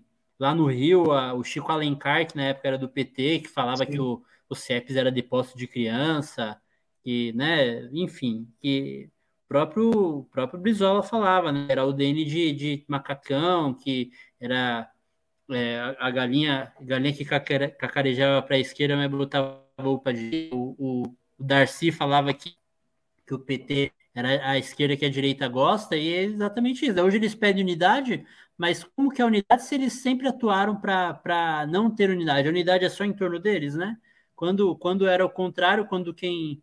Quando alguém de, de, de esquerda que, é, que não é do partido deles está no poder, eles atuam para combater, para destruir essa, essa corrente. Então, foi isso, né? Pedir unidade nessa situação, né? Depois de tudo que já foi feito historicamente por eles, né? É, se tem mais algum, alguma coisa para falar, Ricardo, desse, desse, desses assuntos? Ah, eu queria citar só uma coisa também, né? Que eu, eu vi que o pessoal comentou aqui no Twitter, também do DCM, né? Não sei se vocês viram também o DCM fazendo a denúncia de que o Ciro foi desmascarado porque usou uma foto antiga falar do cuscuz. Vocês viram isso também? Bebê. Tá faltando, acho que tá faltando pauta para eles, eles pegam e, e falar de. Você não viu isso, não? Não vi essa. Eles, eles, eles falaram que, que o Ciro foi desmascarado. Ontem, ontem o Ciro falou de cuscuz, né? Ele postou uma foto da época que ele falou, do, gravou o vídeo lá do, com a receita do cuscuz e tal. E aí eu falou que foi desmascarado por, por, por foto antiga.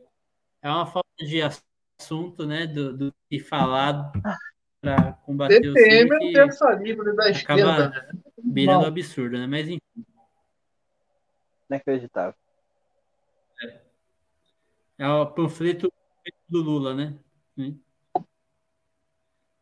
É, bom, vamos falar um pouquinho de futebol de novo. Vou falar do, do futebol feminino. Você acompanhou a final ontem do, do, do, futebol feminino? Eu, eu sou corintiano, mas eu confesso que eu não consegui assistir. Só assisti os melhores momentos depois. Você chegou a acompanhar o jogo? Eu não assisti todo, assisti uma, uh, um eu peguei do finalzinho do primeiro tempo pra frente, assim. E, cara, muito surpreendente, assim, porque a gente tinha meio que a, a, expectativa de que, de fato, o Corinthians ia ser campeão, porque é a principal potência do futebol feminino hoje. Trabalho para ser elogiado, inclusive, né, com investimento e tal. Né, e esse é o grande diferencial, né?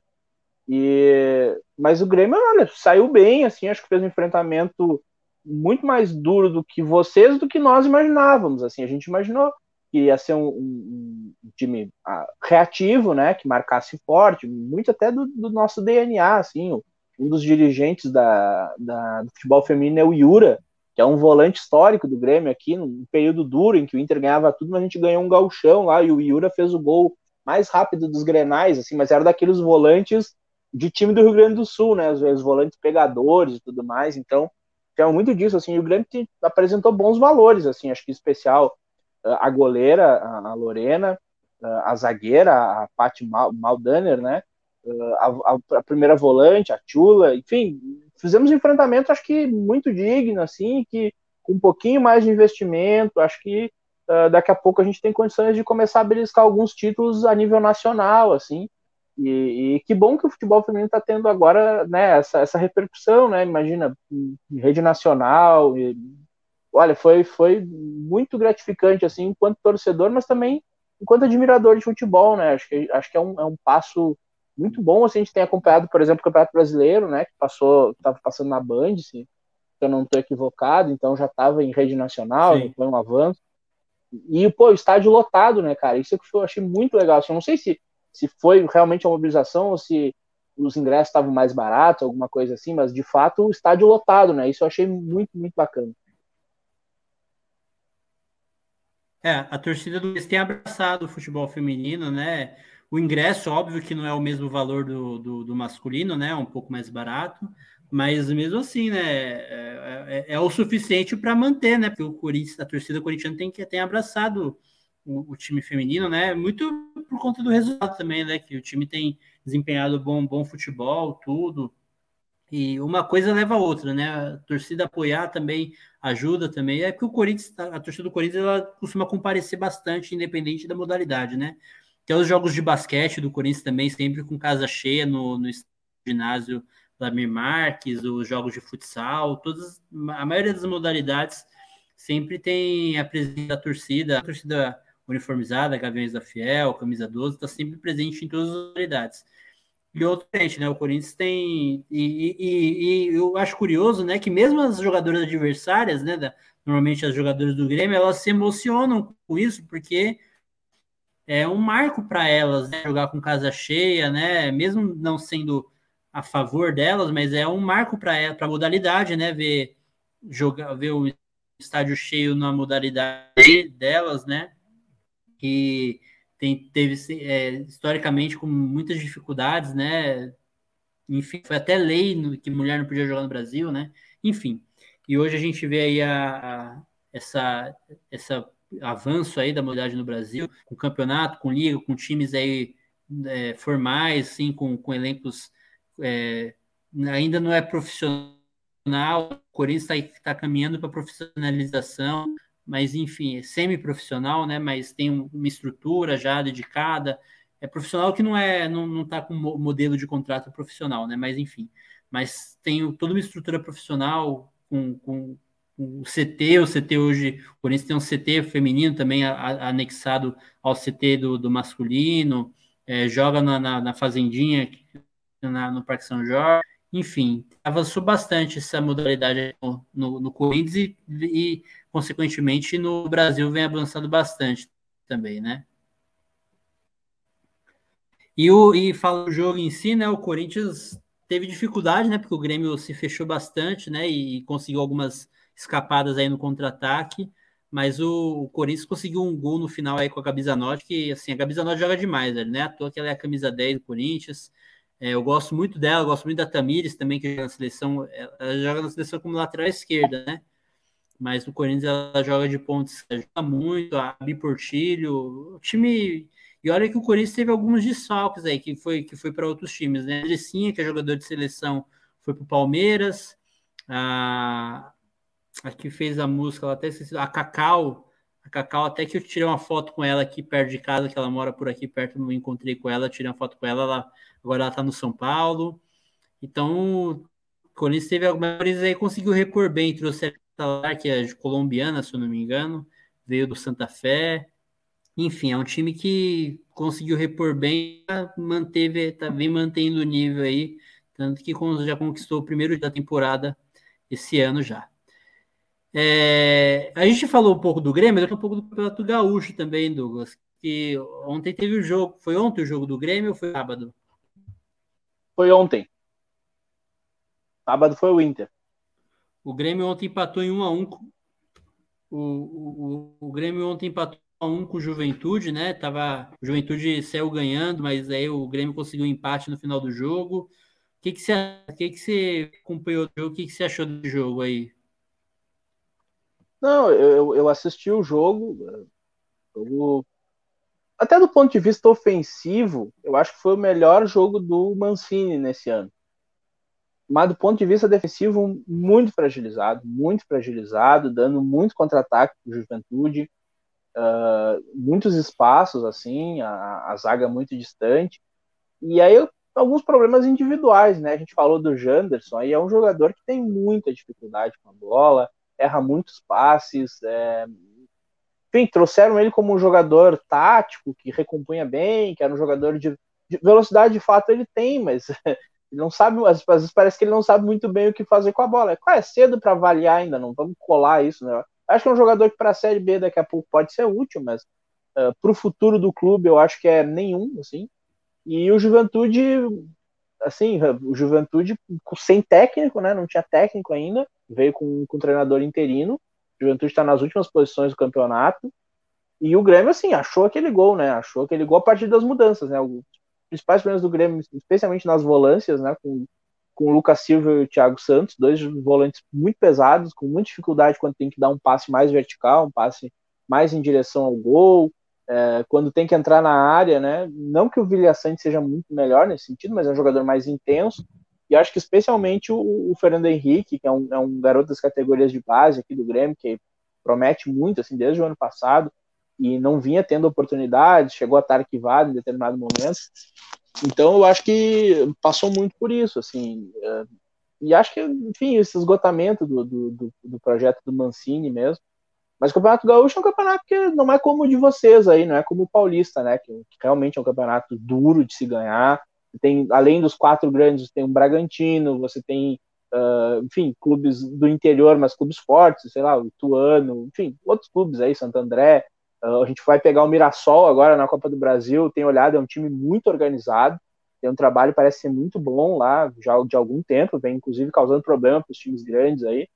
E eu, eu acho que assim, Sim. o nosso Campeonato Gaúcho aqui, infelizmente, não é parâmetro. Por mais que o Juventude tenha chegado na Série A, o Brasil tenha o Brasil de tenha figurado três ou quatro, cinco temporadas seguidamente na Série B aí, mas não é, não é realmente parâmetro para o resto da temporada, porque os outros clubes de fato são, são, são, são muito frágeis, assim, e acaba que o Grêmio jogando mal vai ganhando e vai liderando, o Inter jogando mal, sem esquema, vai ganhando e vai liderando, e aí a gente está nessa, nessa indecisão aí para o futuro. O Grêmio no Caxias, era de casa, né? É, no sábado. E eu queria saber se você acompanhou o caso lá do, no jogo do Brasil de Pelotas, do torcedor aí que estava com a tatuagem com menções nazistas. A gente teve uma semana aí que repercutiu bastante esse assunto por conta da, das declarações aí do, do Monark do, e do Kim Kataguiri, do Adriles, do gesto do Adriles, enfim. É, não sei nem se dá para comparar as mesmas coisas, mas enfim, eu, teve a, tatuagem né, do torcedor do Brasil de Pelotas com My Kampf, né, que significa minha luta, até o, o título do livro é, do, do, do, Hitler, né? Você chegou, ele foi expulso do estádio, você chegou a acompanhar esse caso aí? Acompanhei sim, inclusive eu uh, morei um bom tempo pertinho do Bento Freitas, né? E o Brasil de Pelotas aqui uh, tem. É uma coisa que eu também digo assim, às vezes a gente meio que dá uma certa simplificada nessas questões, a gente diz assim, ah, aqui no, no, Rio Grande do Sul, teoricamente, o time popular é o Inter e o time da elite é o Grêmio. Você vai ver se não é a realidade, assim, isso é muito. Infelizmente, no Brasil, o futebol é muito despolitizado, assim. Que bom que fosse mais, mas, mas é despolitizado. Mas o Brasil de Pelotas, inclusive, tem uma torcida que tem uma, uma raiz muito popular mesmo. Assim, em Pelotas tem essa ideia de que o Pelotas, de fato, é um clube das elites do, do, da cidade, né? Um clube da, da, elite branca, etc. E que o, o, Brasil é, é, um time popular, é um time da, da periferia, uh, da população de negros e negras, né? E, e, e é uma torcida que tem, tem especialmente algumas organizadas ali, uh, que tem muito esse, esse, caráter mais classista, um caráter uh, ideológico, assim, mas você vai ver na vida real, acaba que você tem um monte de torcedor que tá nem aí para a história do clube, só simpatiza com as cores, é, e aí esses realmente maluco tá meio. Mas uh, uh, foi até foi interessante assim, a atitude da torcida, botou para fora. Acho que reafirma, inclusive, esse caráter. Inclusive, vai um abraço pro meu, meu professor lá, o professor Eduardo uh, Azeredo, um professor da, da faculdade, que é, que é da organizada do Chavante lá. E acho que é uma coisa interessante, a gente precisa ter cada vez mais isso. O Grêmio tem iniciativas muito legais, como as torcidas antifascistas, enfim, tem, tem, tem torcidas que representam muito bem isso, mas obviamente tem torcidas que, que são essa coisa horrorosa. Acaba que o futebol muitas vezes é, infelizmente, um espaço para que vira, vamos dizer assim, um, faroeste, né? Um lugar em que de tudo pode, né? Isso é uma coisa que a gente tem que ter, tomar um cuidado. Aliás, fico parabéns para a torcida do Corinthians, que também consegue dar um, um caráter muito legal nesse sentido, assim, de, de, politização, mas que a gente sabe que com certeza também não é todo mundo. Deve ter um, um monte de bolsonarista lá no meio da torcida do Corinthians, por mais que seja minoria em relação ah, a outros clubes, né? Mas deve ter, né, cara? E também isso assim, também é a magia do futebol, né? O futebol tem essa coisa, a capacidade da gente, em poucos espaços, a gente consegue se nivelar tanto quanto no estádio de futebol, né? É, são poucos lugares em que tu chega e que tu te sente à vontade com completos desconhecidos do teu lado, assim. Tu sente todo mundo dentro de um ambiente. É, tem que ver o que, que é bom disso e coibir. Isso é crime, né, cara? Isso é uma coisa que transcende o futebol, né? Tem que. Ah, isso também é uma coisa, o Estado tem que agir mais, né? E, e às vezes a gente fala muito dos exemplos europeus, os europeus também são muito coniventes com isso, né? A gente tem várias torcidas na Europa que dão péssimos exemplos, assim, torcidas na Itália mesmo, de, de cunho muito fascista, né? Então. É, a Lazio mesmo, né? É, a Lazio é terrível, assim. Jogadores, inclusive, assim, a gente. Uh, na Croácia a gente teve uns, uns, uns exemplos muito preocupantes, assim na seleção ucraniana. É um, é um movimento é um momento ruim no mundo todo nesse aspecto, né? Sim. Você acompanhou esse caso aí também, Ricardo, do torcedor do Brasil de Pelotas? E, e, e... Parabéns para a torcida do Brasil de Pelotas, que sou o cara na porrada e eu acho que nazista tem que ser tratado assim mesmo. Se fosse um país sério, deveria ter sido preso, né? Mas pelo que eu vi, não aconteceu nada com ele nesse sentido, né? Mas parabéns para a torcida, né? Tratou ele da maneira mais correta possível. Você comentou aí do, do Corinthians, é, da torcida do Corinthians, eu curioso, é que a torcida do Corinthians é bem engajada nisso mesmo, inclusive é, é motivo de saída e de, de, de, veto de contratação. Não sei se acompanharam esse. Ano passado teve o caso do Danilo Avelar, que era ele estava machucado na época, né? Ele era, ele era zagueiro titular do Corinthians, estava machucado na época. Ele era lateral esquerdo, como lateral esquerdo era uma negação. Aí, como zagueiro, pelo lado esquerdo deu uma melhorada, mas enfim. Como ele... zagueiro era um lateral esquerdo? É, então. Como zagueiro ele deu uma melhoradinha, mas enfim. Aí ele veio da Itália, né? Teve jogou na Itália há muito tempo, e aí e quando ele estava machucado em recuperação, ele jogando no videogame, sei lá, comentando no chat, ele teve ele fez uma ofensa racista a um jogador, né? E aí, por conta disso, ele ainda tem contrato com o Corinthians, porque não, ele estava se recuperando, né? E ele até ia para o Cruzeiro, mas o Cruzeiro, por conta do, da, da SAF, desistiu da contratação dele. Mas aí o Corinthians já definiu que ele não vai mais jogar pelo Corinthians, né? Tá pagando o salário dele para ele não jogar. E outro caso também, assim, o Corinthians está procurando treinador agora, né? Porque demitiu o Silvinho. E o Corinthians, hoje, um dos principais técnicos do Brasil é o Cuca, né? E, o, e, a, e, a, diretoria do Corinthians nem cogita contratar o Cuca, porque eles, porque o Cuca sofre uma rejeição na, dentro da torcida corintiana por causa de uma condenação que ele teve na época de jogador de perturbação sexual, quando ele jogava no, até no Grêmio, assim, quando ele numa, numa excursão do Grêmio lá no exterior, enfim, eu não sei muito bem a história, mas ele teve essa condenação e por conta dessa condenação a, torcida, a as torcidas organizadas do Corinthians têm uma rejeição com o Cuca, ao nome do Cuca para treinar o Corinthians, né? Então, seria uma opção que, por conta dessa questão política, o, o, Corinthians, o Corinthians nem cogita contratar um que, tecnicamente, é um dos principais técnicos do Brasil, né? E, enfim, vamos falar um pouco do. do vamos falar um pouco da, da classificação, antes da gente passar a falar do Campeonato Carioca, né? O Grêmio, como eu falei, está liderando o campeonato com 14 pontos. O Ipiranga, esse time é de onde, Douglas? É de Porto Alegre também?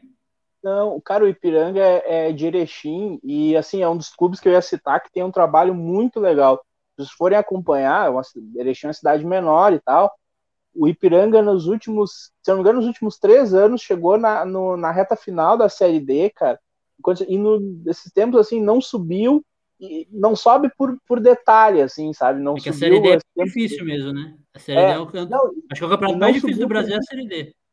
Não, e não subiu por muito pouco. Assim, por exemplo, teve um jogo que era um, era um quadrangular final, né? E os outros dois adversários eram o Remo e o Paysandu. E, cara, assim, ó, o, o Ipiranga tava para subir, tava dando os resultados paralelos, tava fazendo seu resultado em casa. E aí, acho que faltando alguns minutos, assim, o, o, o Paysandu, acho, empatou o jogo com o Remo, alguma coisa assim. Faltando minutos, assim, mas tem chegado todos os anos e tem montado times bem organizados, bem qualificados, tem uma boa gestão financeira. Então, para um clube desse patamar, assim, desse porte, com torcida menor e tudo mais, tem feito bons trabalhos. Eu acho que em breve, assim, eles vão estar num, num, num patamar de chegar numa série C, numa série B, e, e fazem um trabalho excepcional. Assim, vários anos que está batendo na trave ali. Então, quer dizer, não é uma coisa por acaso, né? Quando acontece do time lá e daqui a pouco subir um ano e daqui a um pouco. Não, três anos batendo na trave ali para subir de divisão no Campeonato Brasileiro e, a, e, cortando muito daquela de uma cultura que tem aqui no Rio Grande do Sul, tinha por, por muito tempo, de um clube que se monta só para o Campeonato Gaúcho, né? Você vai lá o time, não sei se tem no Rio de Janeiro, talvez, mas tem clubes aqui que se montam basicamente para o Campeonato Gaúcho, do Campeonato Gaúcho depois ficam três, quatro meses sem atividades, assim, porque ao invés de focar nas competições nacionais, focavam em ter um bom resultado no estadual, né? Então, uh, o Ipiranga rompendo um pouquinho com isso aí, apostando e está fazendo um bom trabalho. É, o Ipiranga está em segundo com 11 pontos, na frente do Internacional pelo saldo de gol, pela, pelos gols pró, né? É, e pelo saldo de gols também. O Aimoré é o, é o Internacional terceiro com 11 pontos também. É o meu aqui, o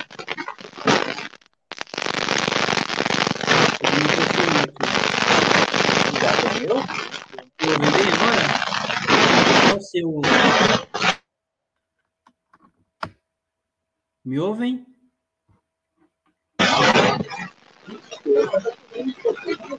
Vocês me ouvem?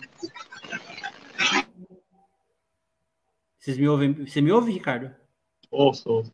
Ah, acho que é no microfone do Douglas mesmo. Então, aí o, Internacional é o terceiro, o Aimoré é o quarto, e aí eu já vou pular para a zona de rebaixamento, né? O Juventude, que está na Série A, está na zona de rebaixamento, e o Guarani de Bagé, que o, o Douglas já falou que é de Bagé, está em último, né? Juventude e Guarani, zona de rebaixamento lá, são com dois clubes. Vamos falar um pouco do Campeonato Carioca, o Ricardo? O que, que você Olha. acompanhou? Como que foi a, a, rodada do Campeonato Carioca, do Fluminense? O Fluminense jogou uhum. essa rodada? Jogou, jogou ontem contra a Portuguesa, eu até vi na, na transmissão do Casimiro ali, né? para dar um pouco de graça nesse jogo. Mas, assim, a gente jogou com um time considerado reserva. Eu, eu achei, inclusive, que o time reserva teve uma atuação melhor do que o titular, né? A gente, gol do a Cano, né? Foi é. gol do Germancano, né? E o Fred também é uma coisa que a gente tem que falar, é ídolo e tudo, mas o desempenho dele em campo não está dando. Né? Ele não acerta um passe, não, não acerta um chute, não faz nada. Né? Então, eu acho que no meu time, o Cano seria titular hoje. Muitos ali que jogaram ontem no time reserva seriam titulares no time. O time jogou bem, apesar de ter ganhado a portuguesa de 1 a 0 só. Eu considero a portuguesa aqui do Rio, nesses últimos anos, o, o melhor dos times pequenos. Inclusive, no campeonato passado, fez um, um carioca melhor do que Vasco e Botafogo, inclusive. Pegou em semifinal e tal, enquanto Botafogo e o Vasco disputaram uma taça paralela ali que valia o quinto e o sexto lugares. E, o time jogou bem ontem, né? E, é, só, só que precisava um pouco mais de pouco mais de capricho na hora de finalizar ali, perderam muitos gols bobos ali, principalmente o João Arias, que fez um, tem feito um belo campeonato carioca, mas ontem ele chegou na cara do gol e perdeu dois gols que não, não se pode perder, né? E no geral, assim, eu estou surpreso com o time do Abel, porque um, um dos primeiros jogos ali contra o Poçante Aldax, né, o Fluminense fez 1 a 0 e recuou e tomou pressão desse, desse time que na época era o Lanterna e não, não tinha feito nenhum gol no campeonato até então, né? E nesses dois últimos jogos, agora contra o Botafogo é, quinta-feira e, e, ontem contra a Portuguesa, eu vi um time mais, mais ofensivo, né? Atacando, criando chances, botando pressão no adversário. Então eu tô, tô surpreso aí com essa, com essa característica que o Abel tem adotado aí no Fluminense. No geral, também tem que falar, a gente falou desse lado político dos jogadores, né? E, a gente foi isso quando a gente contratou o Felipe Melo, foi, foi uma coisa um pouco polêmica, né? E, felizmente ele não tem falado nada sobre política, tem que admitir que ele está jogando pra caramba é, esse início de campeonato carioca, jogou muito, muito bem contra o Flamengo, jogou muito bem contra o, o Botafogo também, ontem ele não jogou. O Abel achou um, o esquema dele ali uma função meio que de líbero, terceiro zagueiro, que é mais ou menos o que o Abel fez em 2005 no próprio Fluminense com o Marcão, né? Que Marcão era o primeiro volante, ele recuou para a zaga com uma espécie de líbero, ele está fazendo a mesma coisa agora com o Felipe Melo e tem dado certo. vamos, vamos, vamos ver aí no campeonato agora, porque eu acho que é, em um dos dois próximos jogos, o Fluminense deve poupar os titulares, né? Porque tem um jogo fora de cada terça-feira que vem pela pré-Libertadores com Milionários.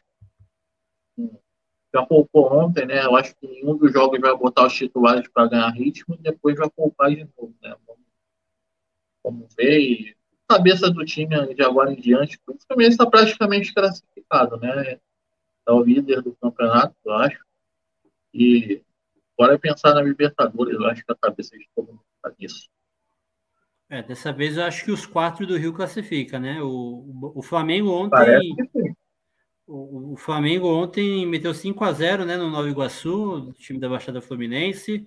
E teve o clássico ontem, né? Vasco e Botafogo em São Luís do Maranhão, né? O Botafogo ganhou de 1 a 0 O jogo foi lá em São Luís, né? Foi levar o jogo Sim, lá para o Maranhão. O Douglas conseguiu voltar aí? Tá, tá, tá ok, Douglas? Tá meio baixo o som. A gente não tá, quase não te ouve o microfone. Não, tá bem baixinho. eu tô tentando voltar pelo celular, é que eu tava envolvido na conversa que eu não percebi que minha bateria tava acabando. Para mim ele tava Tava carregando, mas já tá ligando meu celular aqui de novo, eu já reingresso. Ah, mas tá, tá, tá. Se você falar pouco perto aí, acho que dá pra gente ouvir. Se falar um perto, mais perto aí do microfone do computador aí. Vou tentar aqui, mas uh, eu vi que vocês estavam comentando sobre o Carioca aí, mas eu acho que eu já, meu celular já vai religar aqui, eu consigo reingressar. Tranquilo, tranquilo. A gente vai lendo aqui as mensagens da galera aqui, enquanto você, você retoma aí. O, o, o Moacir Surdo, né? Só, só comentar aqui também da, do, do, do Flamengo, né? O Flamengo ontem meteu 5 a 0 no Nova Iguaçu e teve o Vasco que ganhou de, perdeu de 1 a 0 o Botafogo. E a classificação. Não, o Vasco me parece que jogou bem melhor que o Botafogo. Acabou perdendo é. ali numa bola, né? Sim, sim. Mas eu acho que dessa vez os quatro times se classificam com folga, né? O Vasco, que é o quarto, está seis pontos à frente do quinto, que é o Aldax. Então acho que dessa vez. Praticamente classificado, né? Tá, sim. O Botafogo tá com 13 pontos também. Então, só, o Fluminense está com 15 e os outros três estão com 13 pontos. Sim. E passa os quatro dessa vez. Uma coisa que não tem acontecido tanto assim, mas vai ser um, uma semifinal interessante. Ontem, ontem foi o primeiro gol do, do, do ah. Cano? Foi o segundo. Acho que o primeiro foi contra o o Audax, inclusive, que eu falei esse jogo. Ah, sim. O Abel recuou o time.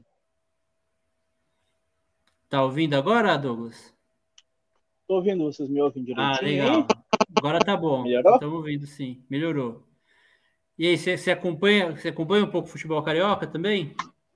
Cara, acompanho, acompanho sim, não tanto assim, mas, uh, mas acompanho também. Eu, eu acompanho futebol no geral, né, cara? Eu não sei se vocês sofreram isso também, mas eu vivi um período de abstinência de futebol, assim, no começo da pandemia, sabe? Que pouquinho antes da pandemia eu não estava acompanhando tanto, assim, era ano eleitoral, né? Então a gente acabava trabalhando muito e tal.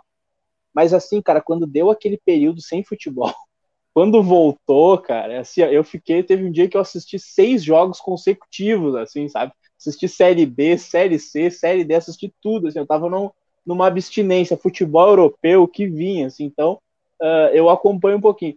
Mas o, o, Rio de Janeiro tá, não sei, um pouquinho meio como Minas, né? A gente tem conseguido. O Rio Grande do Sul também tá, de certa forma, nessa gangorra, assim, né? Mas o Rio de Janeiro criou, especialmente com o Flamengo, uma disparidade que é até perigosa para o futebol, assim, né? Eu lembro uma coisa meio, sei lá, o Bayern de Munique na Alemanha.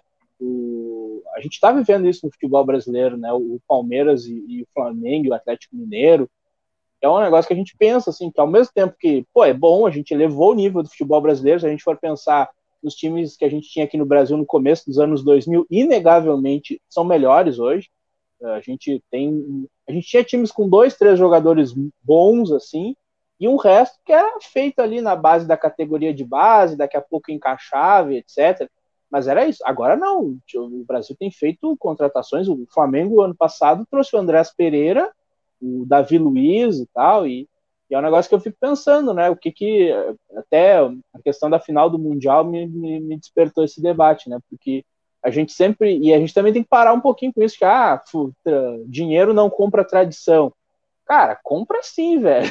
compra sim. O Chelsea, tá, o Chelsea sempre teve torcida e tal, mas a gente tem que, tem que, ter, tem que ser realista. Era um time menor na Inglaterra, e hoje, quem é que. Eu me lembro que quando o Chelsea chegou na sua primeira final, para muita gente aquilo era um absurdo. O Chelsea na final de Champions League era quase uma ofensa, né?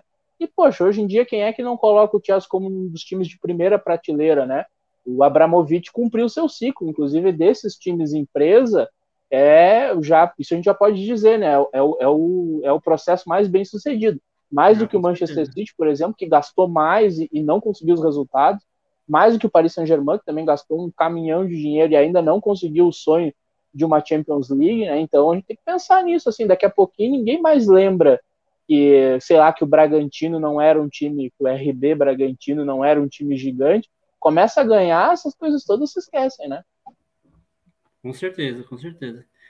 É, e o, o Bragantino, inclusive, que é, foi, já foi campeão paulista aqui, né? Em 90 foi campeão paulista com o Vanderlei Luxemburgo. No ano seguinte foi vice-campeão brasileiro, perdeu o técnico era o Parreira, perdeu para o São Paulo na final. É, é um time também que já tem, mesmo antes do Clube Empresa, já tinha uma certa tradição, né? Bom, só falar a classificação aqui do, do Campeonato Carioca. O Fluminense está liderando, né, com 15 pontos.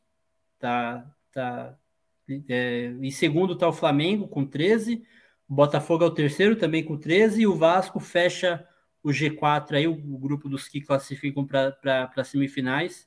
É semifinal ou é quadrangular, o, o Carioca? É semifinal.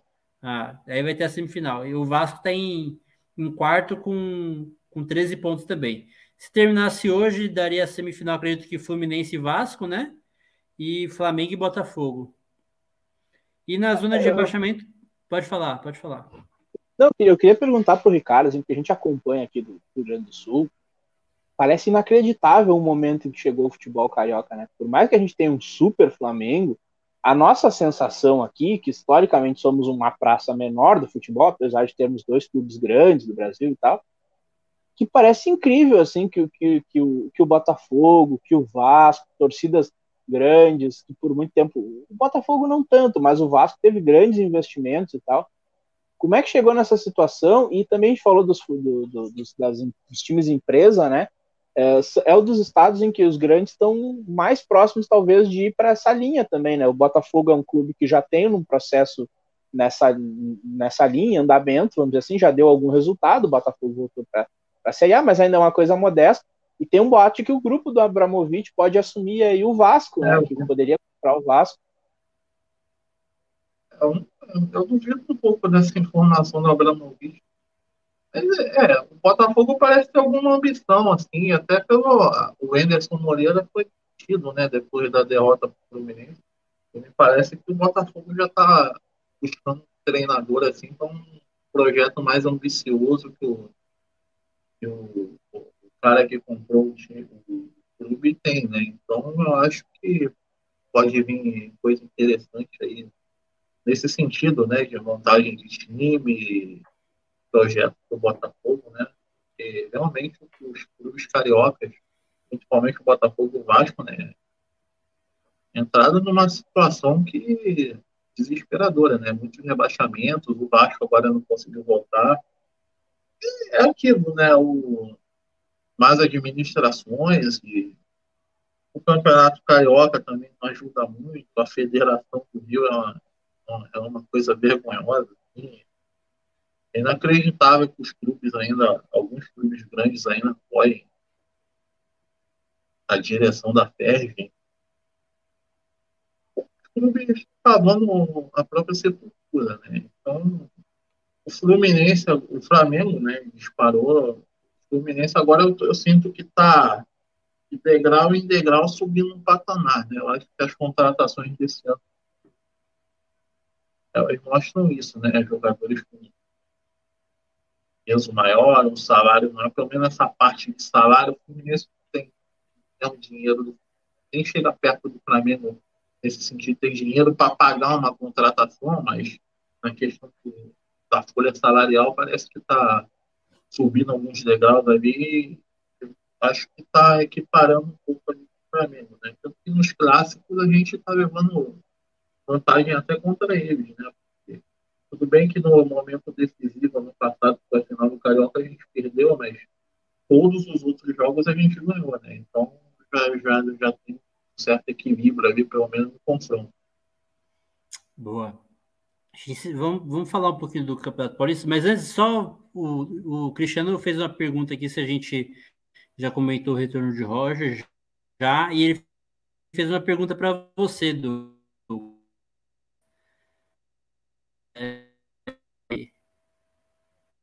Pareceu. Ah, o, o, Deu uma cortadinha aqui Do... pra mim. Douglas, quanto, o quanto paixão poderá mexer e motivar esse deixar para o se tornar um grupo coeso com chances de retornar à elite de futebol brasileiro? Olha, eu, o Paixão é um Apareceu aí? aqui muito. Agora sim, agora consegui te ouvir e apareceu aqui. É uma figura multicampeã, né? Em todos os aspectos, ganhou no Grêmio, ganhou no Inter, tem experiência e tal. Uh, eu acho que pode ajudar para ser coordenador, coordenador técnico, assim, mas me preocupa, por exemplo, há poucos dias, a, a, mesma direção que agora traz um coordenador técnico disse que era um cargo que não se pretendia. Se mandou embora o Marcelo Oliveira, que é um jogador que foi. Ele passou pelo Corinthians aí, foi lateral esquerdo, veio para o Grêmio como lateral esquerdo e diz, ah, não, a gente não precisa disso, a gente entende que não é o momento, não pretendemos. E aí muda completamente uh, a convicção da direção, né? Isso é que preocupa, assim, parece que não existe um projeto, não existe uma convicção de como que vamos sair dessa situação. Tá, se atira para um lado, eu, eu, digo isso porque no ano passado, por exemplo, você tinha um técnico como o Thiago Nunes, você traz um técnico completamente oposto, como é, é o Filipão, é, é, o Thiago Nunes é um técnico desses ditos modernos, etc. E o Filipão, técnico raiz dos anos 90, tal, que ganhava muito mais na porrada do que qualquer outra coisa. Tá bom, isso é, isso, é, isso é uma maldade. Os times do Filipão jogavam bem, mas eram retranqueiros, assim. E aí depois você volta para o Mancini, agora você vai para o Roger, e parece que não existe convicção na, na, direção. E aí a gente fica pensando, pô, daqui a pouco o Roger tem três ou quatro resultados ruins e se muda completamente o planejamento de novo. E aí daqui a pouco a gente está no meio de uma Série B e aí não tem mais o que fazer, entendeu? Então, uh, eu acho que o Paixão é um acréscimo, ajuda, mas me preocupa o todo, assim, sabe? O caminho muito mais do que os nomes, muito mais do que o nome do Roger, do Paixão, que são profissionais que já fizeram Paixão, especialmente, já foi vencedor, já fez grande, já teve grandes uh, passagens e tal. E o Roger também teve bons trabalhos, o Fluminense foi um deles, o Grêmio naquele primeiro momento foi também.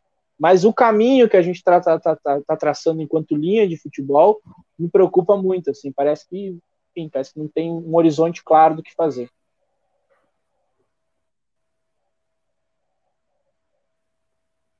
É. é está respondida a pergunta, né, Cris?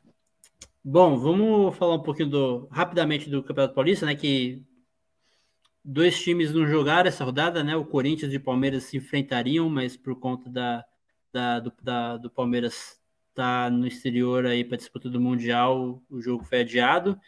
É, o Santos, né, recebeu ontem o Ituano em casa é, e venceu por 2 a 1 jogo difícil, né? O Santos saiu ganhando, recebeu o empate e conseguiu o gol da vitória aí com o Ricardo Goulart no, no segundo tempo.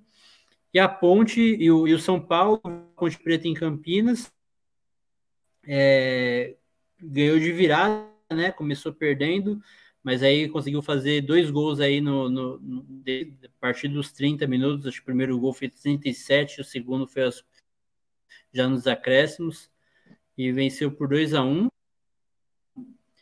E é, é, o Corinthians não jogou essa rodada, né? lidera o grupo A com 10 pontos, em segundo é o Água Santa e o, Guarani e o Inter de Limeira, é, a, grupo. Sabe que o Campeonato Paulista é diferente, né, Douglas? Aqui a gente, é, é, o campeonato está em quatro grupos, onde os times enfrentam times dos outros grupos, não enfrenta os do próprio só enfrenta os, os outros grupos. É, o São Paulo não lidera o grupo D, quem lidera o grupo do São Paulo é o São Bernardo com 11 pontos, São Paulo é o segundo com 7. O Palmeiras, mesmo dois jogos a menos, lidera o, o grupo C com 10 pontos, seguido do Mirassol, que você comentou aí hoje também, Douglas. O Mirassol é o, é o segundo colocado do grupo do Palmeiras, do grupo C. E o grupo D, liderado por Bragantino, que acabou perdendo, né? Mas, e o Santos é o segundo colocado com nove pontos, Bragantino com 10 e o, e o Santos com nove. E aqui o rebaixado hoje seria os rebaixadores seria o Novo Horizontino, que tem apenas um ponto, e a e o Santo André com seis pontos. Bom, vamos voltar a falar um pouquinho de política também. Aí depois a gente, a gente vai mundial no final, no último assunto. Está aí uma, uma crise aí diplomática na, na, na, ali na região da antiga União Soviética, né, com, com a Rússia, que a, a Ucrânia querendo adentrar na OTAN, o, a, o, a União Europeia intervindo, os Estados Unidos também intervindo aí para falando que a Rússia vai, vai invadir a Ucrânia, enfim. E a gente teve o Bolsonaro indo lá, tá indo, tá indo agora lá para a Rússia fazer sei lá o que, né?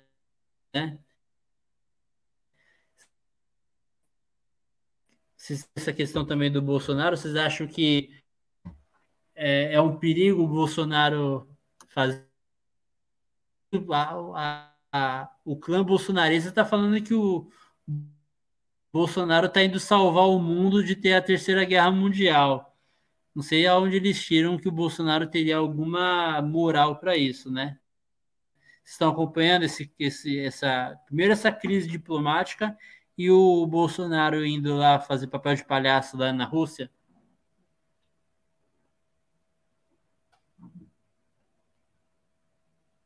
Pode começar se quiser. Se, Ricardo? Eu? Pode ir, pode ir. falando, é, cara, se a, se a esperança de não ter uma guerra mundial fosse o Bolsonaro, eu ia estar preparando. Não sei se já viram aquele filme que é com Morgan Freeman, acho que é.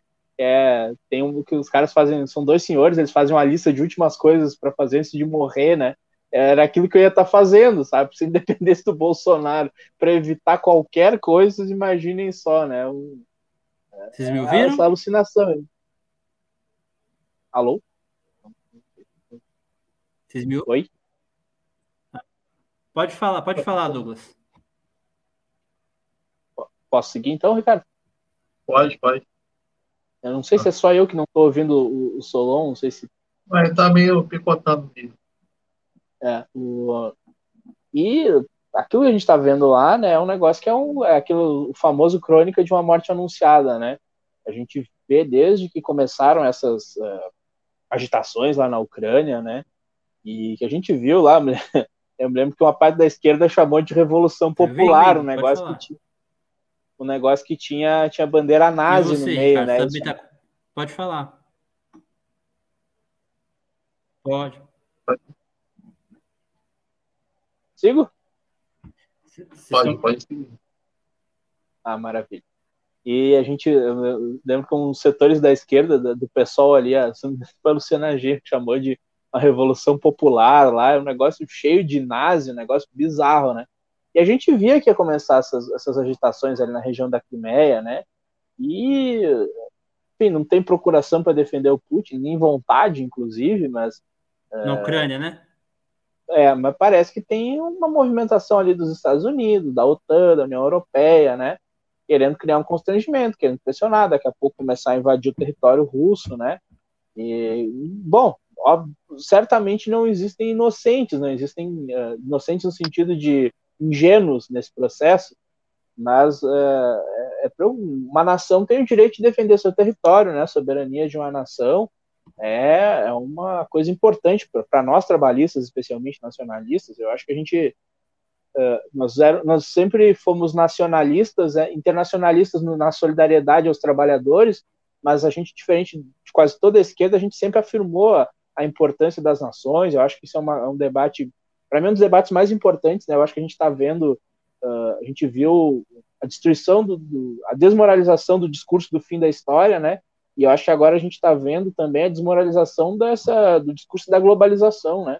As questões ainda são essencialmente nacionais, é, a questão do emprego, a questão da renda e, obviamente, a questão da soberania sobre seu território, a soberania militar, né? Eu acho que isso é um debate que a esquerda precisa fazer com seriedade. A gente ficou muito tempo fazendo esse debate, um meme quase, né? Como se as forças armadas fossem uma coisa ruim, dispensável. Não, uma coisa importante para a soberania, para a autodeterminação, né? Para a gente ter o, o direito de dizer não, né? Porque senão a gente fica eternamente refém de, de pressões militares de quem tem esse poder, né? E, e, a gente sabe quem é que tem esse poder, né? A gente sabe de onde é que vem o imperialismo. E, em geral, eu vou uh, torcendo para que dê tudo certo, assim, mas uh, realmente são agitações preocupantes, assim, e, e, acho que o futuro, assim, a gente tem visto isso não só lá, né? A gente tem uh, visto um, um, um, se exacerbarem essas tensões territoriais, né?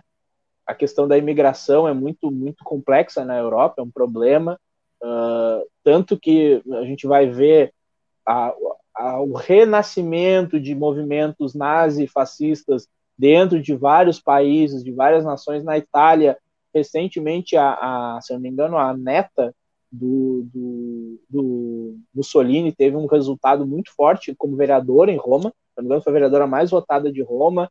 Uh, os partidos de extrema direita na Itália, na França, na Inglaterra estão voltando a ter a, a ter força, né? Estão saindo do armário, por assim dizer. Não é só aqui no Brasil, não.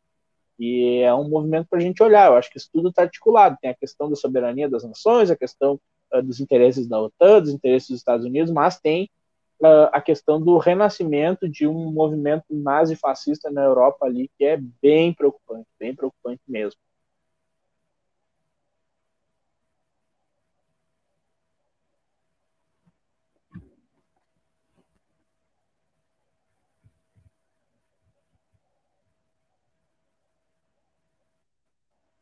Da gente.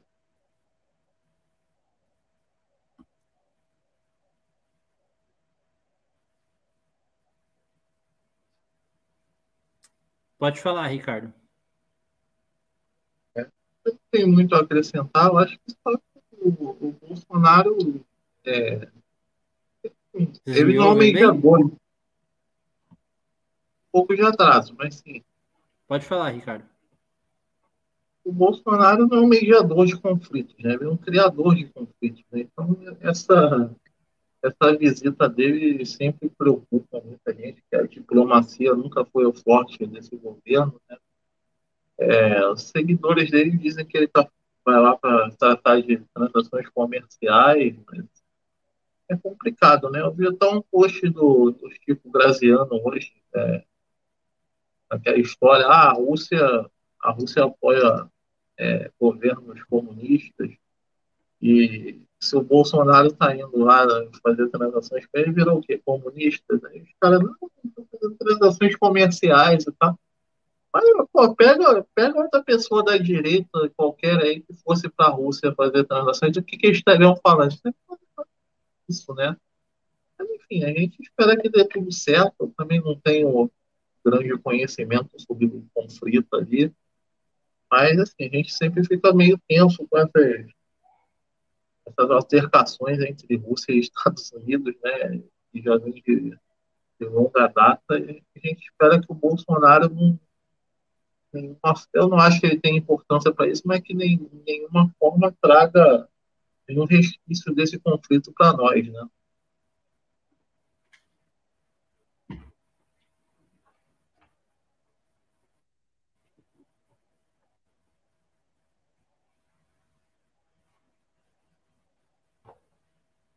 O, o Brasil, ele sempre. Vocês me ouvem bem agora?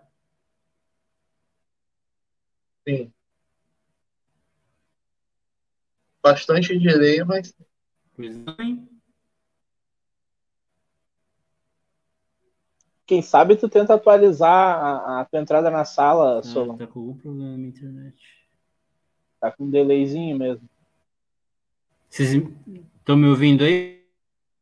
Eu não sim travando e com, com um pouco de delay. Beleza.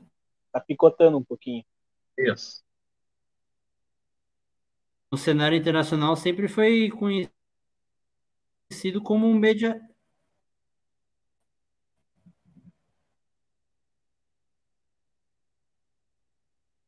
Ele volta para comentar. Tem alguma coisa a acrescentar? Ou... Não, não, acho que tu, tu foste muito bem, né? Dizer assim, é, manda qualquer outro nome para lá, mas. É, e, e aqui a questão, né? Para quê? Qual. O que, que isso pode nos trazer de bom, né? Nos envolvermos nesse conflito, assim, gratuitamente, assim, é, é perigoso e, e não recomendável e não por acaso tudo que é perigoso, não recomendável, que pode nos dar problema, que provavelmente dará, o Bolsonaro vai fazer. Bom, voltei. Tá me ouvindo agora? Sim, agora, agora sim. Boa, boa. Então, eu, o que eu estava falando é que o Brasil sempre foi conhecido no cenário internacional, na, na, na diplomacia, né? Como um grande mediador, né? É, como o pessoal fala, é, o, é o, a maior vocação do Brasil é, é ficar em cima do muro nessas situações e trazer vantagens das duas, das duas situações, né? Sempre não, não se posicionar é, tomar lado de ninguém, né? Sempre conseguir ter boas relações com ambos os lados, né? Foi assim, isso desde sempre, né? Até foi uma característica do, do Getúlio Vargas que foi encampar um dos lados só depois, né? Mas que conseguiu tirar vantagens da, da Segunda Guerra Mundial até, último, até quando não tinha mais como, né? Mas enfim. E assim, agora a questão do Bolsonaro é o Bolsonaro é uma, uma negação, né? E o, que eu acho engraçado é a, a, propaganda que essa galera tá fazendo, como se Deus estivesse mandando o Bolsonaro lá para apaziguar, para acabar, para evitar a guerra, como se ele tivesse alguma competência para isso, se ele tivesse alguma relevância para isso também, né? Não tem relevância e não tem competência, né? Porque o como que ele é uma negação como tudo, né? Como é um párea internacional, né? O Brasil colocou o Brasil no cenário nacional como um párea, né? Então a gente só torcer para que ele não, não faça nenhuma besteira lá que possa trazer algum prejuízo, tanto na, na questão diplomática ou até comercial para o Brasil aí, com essa ida dele para a Rússia, né? Nesse momento mais grave aí, é, diplomático aí dos últimos anos que vale muito aquela frase do Ciro, né? Que o Bolsonaro é o camarada que, se ele tá de um lado da rua e ele vê uma casca de banana do outro lado, ele atravessa para ir lá e pisar nela, né? Exatamente. Exatamente isso.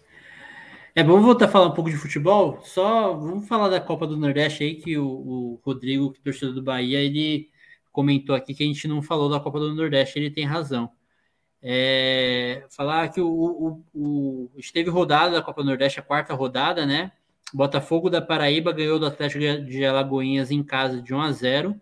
O Bahia recebeu o Globo do Rio Grande do Norte e ganhou de 5 a 0. O Náutico da nossa amiga Marilessa recebeu o Fortaleza, o, o Fortaleza que está na, na, Libertadores, empatou em 2 a 2 nos aflitos. É, o Ceará recebeu o Sampaio Correia, empatou em 1 a 1. O Floresta ganhou de 4 a 3 o Campinense da Paraíba. O Souza, também da Paraíba, empatou em 0 a 0 com o Sergipe. E o CRB, clássico, clássico de Alagoas, né? De Maceió, CRB e CSA empataram em 1 a 1. E a classificação, né? O, o, o G4, é, a Copa do Nordeste é dividida em dois grupos, né? O grupo A é, tá o Fortaleza liderando, o CSA é o segundo, o Sport Recife em terceiro e o Sampaio Correia é o quarto. E na, no grupo B, o Ceará é o primeiro, o Bahia é o segundo, o CRB é o terceiro e o Náutico é o quarto. O, a fórmula de disputa da Copa do Nordeste é um pouquinho parecida com, com o Paulista, né? A diferença é que o Paulista é quatro, é quatro grupos, a Copa do Nordeste são dois grupos e, e cada um grupo enfrenta o outro, né? É, e assim, é, é, eu queria saber de vocês, com relação à Copa do Nordeste, se vocês têm saudosismo aí da, dos campeonatos regionais que né, o, o, eu e o Ricardo a gente acompanhava o Rio São Paulo, né? O, na, o Grêmio era disputava Suminas, né? Minas. Também era era um campeonato. Vocês lembram dessas competições? Vocês acham que deveria voltar ou sub, até complementar ou até substituir os estaduais? Pode falar, Ricardo, dessa vez eu acho que seria interessante, né? Eu não, não lembro muito, porque quando eu, eu, comecei a acompanhar futebol mais é, perto, assim, tirando o Fluminense com futebol geral, esses torneios já estavam acabando, né? Mas seria interessante. Eu não sei se, se eu voltaria com isso, porque o nosso calendário já está um pouco inchado, né? Então eu acho que a gente tem que tirar coisa do pensar em tirar coisa do calendário e não em colocar, mas as fórmulas, a fórmula de disputa estava legal, sim. A Copa do Nordeste aí está fazendo sucesso também. Só que é aquilo, né? Assim, a gente tem que pensar, pensar no tudo, né? Que os times, os times daqui é, da região sul e da região sudeste disputam, tem mais propensão a disputar outras competições internacionais e a, as vagas no calendário ficam muito apertadas para a volta desses torneios. E você, Douglas, você lembra da, da Suminas? Tem. Você... Lembro, lembro sim. É, gostava da Suminas. Acho que é, vocês aí têm, como vocês têm mais clubes de expressão, assim, acho que talvez para vocês não, não seja tão interessante assim, porque, enfim, o, né, o torcedor o Ricardo vai, vai jogar contra o Flamengo, vai jogar contra o Vasco, vai jogar contra o Botafogo. Vocês em São Paulo nem se fala, né? Mas pra gente aqui acaba que o, que o, que o Campeonato Gaúcho, em geral, né? Em geral, é uma prévia de um Grenal. De, ou de dois Grenais, ou de uma semifinal em que é um Grenal, entendeu? Porque, enfim, via de regra, é Grêmio e Inter que vão ganhar, assim. E, e acaba se tornando um pouco desinteressante, assim, né? E, e muitas vezes até enganoso, assim, porque você vai lá e sabe como é que é clássico, clássico se nivela, às vezes os times são muito diferentes, um time é, é, infinitamente superior, chega no Grenal com a motivação, etc., com a rivalidade, com a força da torcida, você equilibra as coisas. Então era bem interessante, você pegava o Cruzeiro, você pegava o Atlético Mineiro, você enfrentava o América, enfim, uh, até, enfim, até pegando aqui a região sul mesmo, Paraná e Santa Catarina, você já tem jogos de um nível bem mais elevado, né? Você pega times de Série B e Série A, Atlético Paranaense, Curitiba, Paraná, uh, Havaí, então era bem, e acho que a Copa do Nordeste é um exemplo maravilhoso, né? Porque além de tudo, assim, uh, mais do que servir como um campeonato, serviu como uma forma de organizar os clubes do Nordeste, né? É, é inegável que a gestão, ah, caiu Bahia, etc, etc, etc. Mas para o nível de investimento deles, assim, é inegável que melhorou, assim, que eles estão mais competitivos. Fortaleza está indo numa Libertadores, enfim, uh, futebol cearense muito em alta, né? Teve até lá a participação do Ciro com o pessoal do, do Camisa 21, que foi muito legal. E eu acho, que é, eu acho que é uma coisa a gente ser olhado. A gente teve uma iniciativa um tempo atrás que eu sempre achei uma lástima não ter funcionado, né? Que era a primeira liga. Que era uma liga com o gerenciada pelo campeão, não foi? Foi da primeira. Foi, foi, foi. Pode ser a segunda, eu não lembro quem foi. Mas é um negócio assim. que... Londrina. Isso, não. E a ideia era que fosse uma coisa nos moldes daquilo que a Inglaterra fez, a Premier League, com maior capacidade de decisão dos clubes, com a capacidade de divisão de recursos por resultados técnicos, né? Então, e morreu na casca porque os clubes não querem. O, o Flamengo, por ser o clube mais. Os paulistas não aderiram e alguns cariocas também não. É, e, e, o Flamengo foi o primeiro a romper porque não aceitava, por exemplo, que a verba de televisão fosse uh, a partir da, da, da, do resultado técnico, né? Queria que fosse a partir da audiência, etc. Tudo bem que uma parte do critério seja esse, né? Mas a gente tem que privilegiar também o resultado técnico, né? A gente tem a, a Premier League, eu sempre digo, é um exemplo muito legal, né? Porque por mais que você tenha clubes com muito investimento, pô, há pouco tempo o Leicester foi campeão, campeão inglês. Uh, e outros clubes estão sempre chegando. O Tottenham, vez por outra, chega, chegou na final de, de Champions League aí. Então a gente precisa ter um modelo mais profissional, assim, de gestão. E, e eu acho que, inclusive, essas Copas é uma forma uh, da gente qualificar esse, esse primeiro semestre do ponto de vista técnico mesmo, fazer com que os times grandes tenham maiores desafios e também, assim, uh, até esvaziar um pouquinho o calendário. Eu acho que os clubes grandes, em determinado momento, vão ter que ter a coragem de colocar reservas nos campeonatos estaduais e se preparar para as grandes competições, entendeu? Porque gente, eu, eu, digo, a gente fica se enganando, sabe? Fica disputando um campeonato estadual quando a gente já podia estar jogando Copa do Brasil, daqui a pouco estendeu o Brasileirão ao longo de todo o ano, como é na maior parte dos países, né? É um campeonato dividido ao longo de todo o ano, que aí não, não é um time de seis meses, mas um time de regularidade, de um ano só, de um ano todo.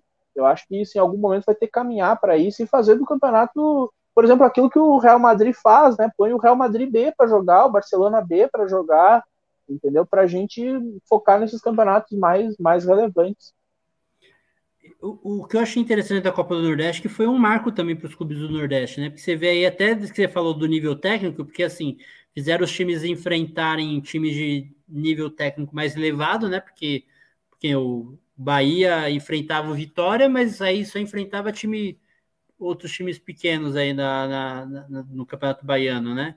Tanto que, aliás, até o Vitória esse ano não está na Copa do Nordeste porque não teve desempenho bom no Campeonato Baiano no passado. Quem está é o Atlético de Alagoinhas, né?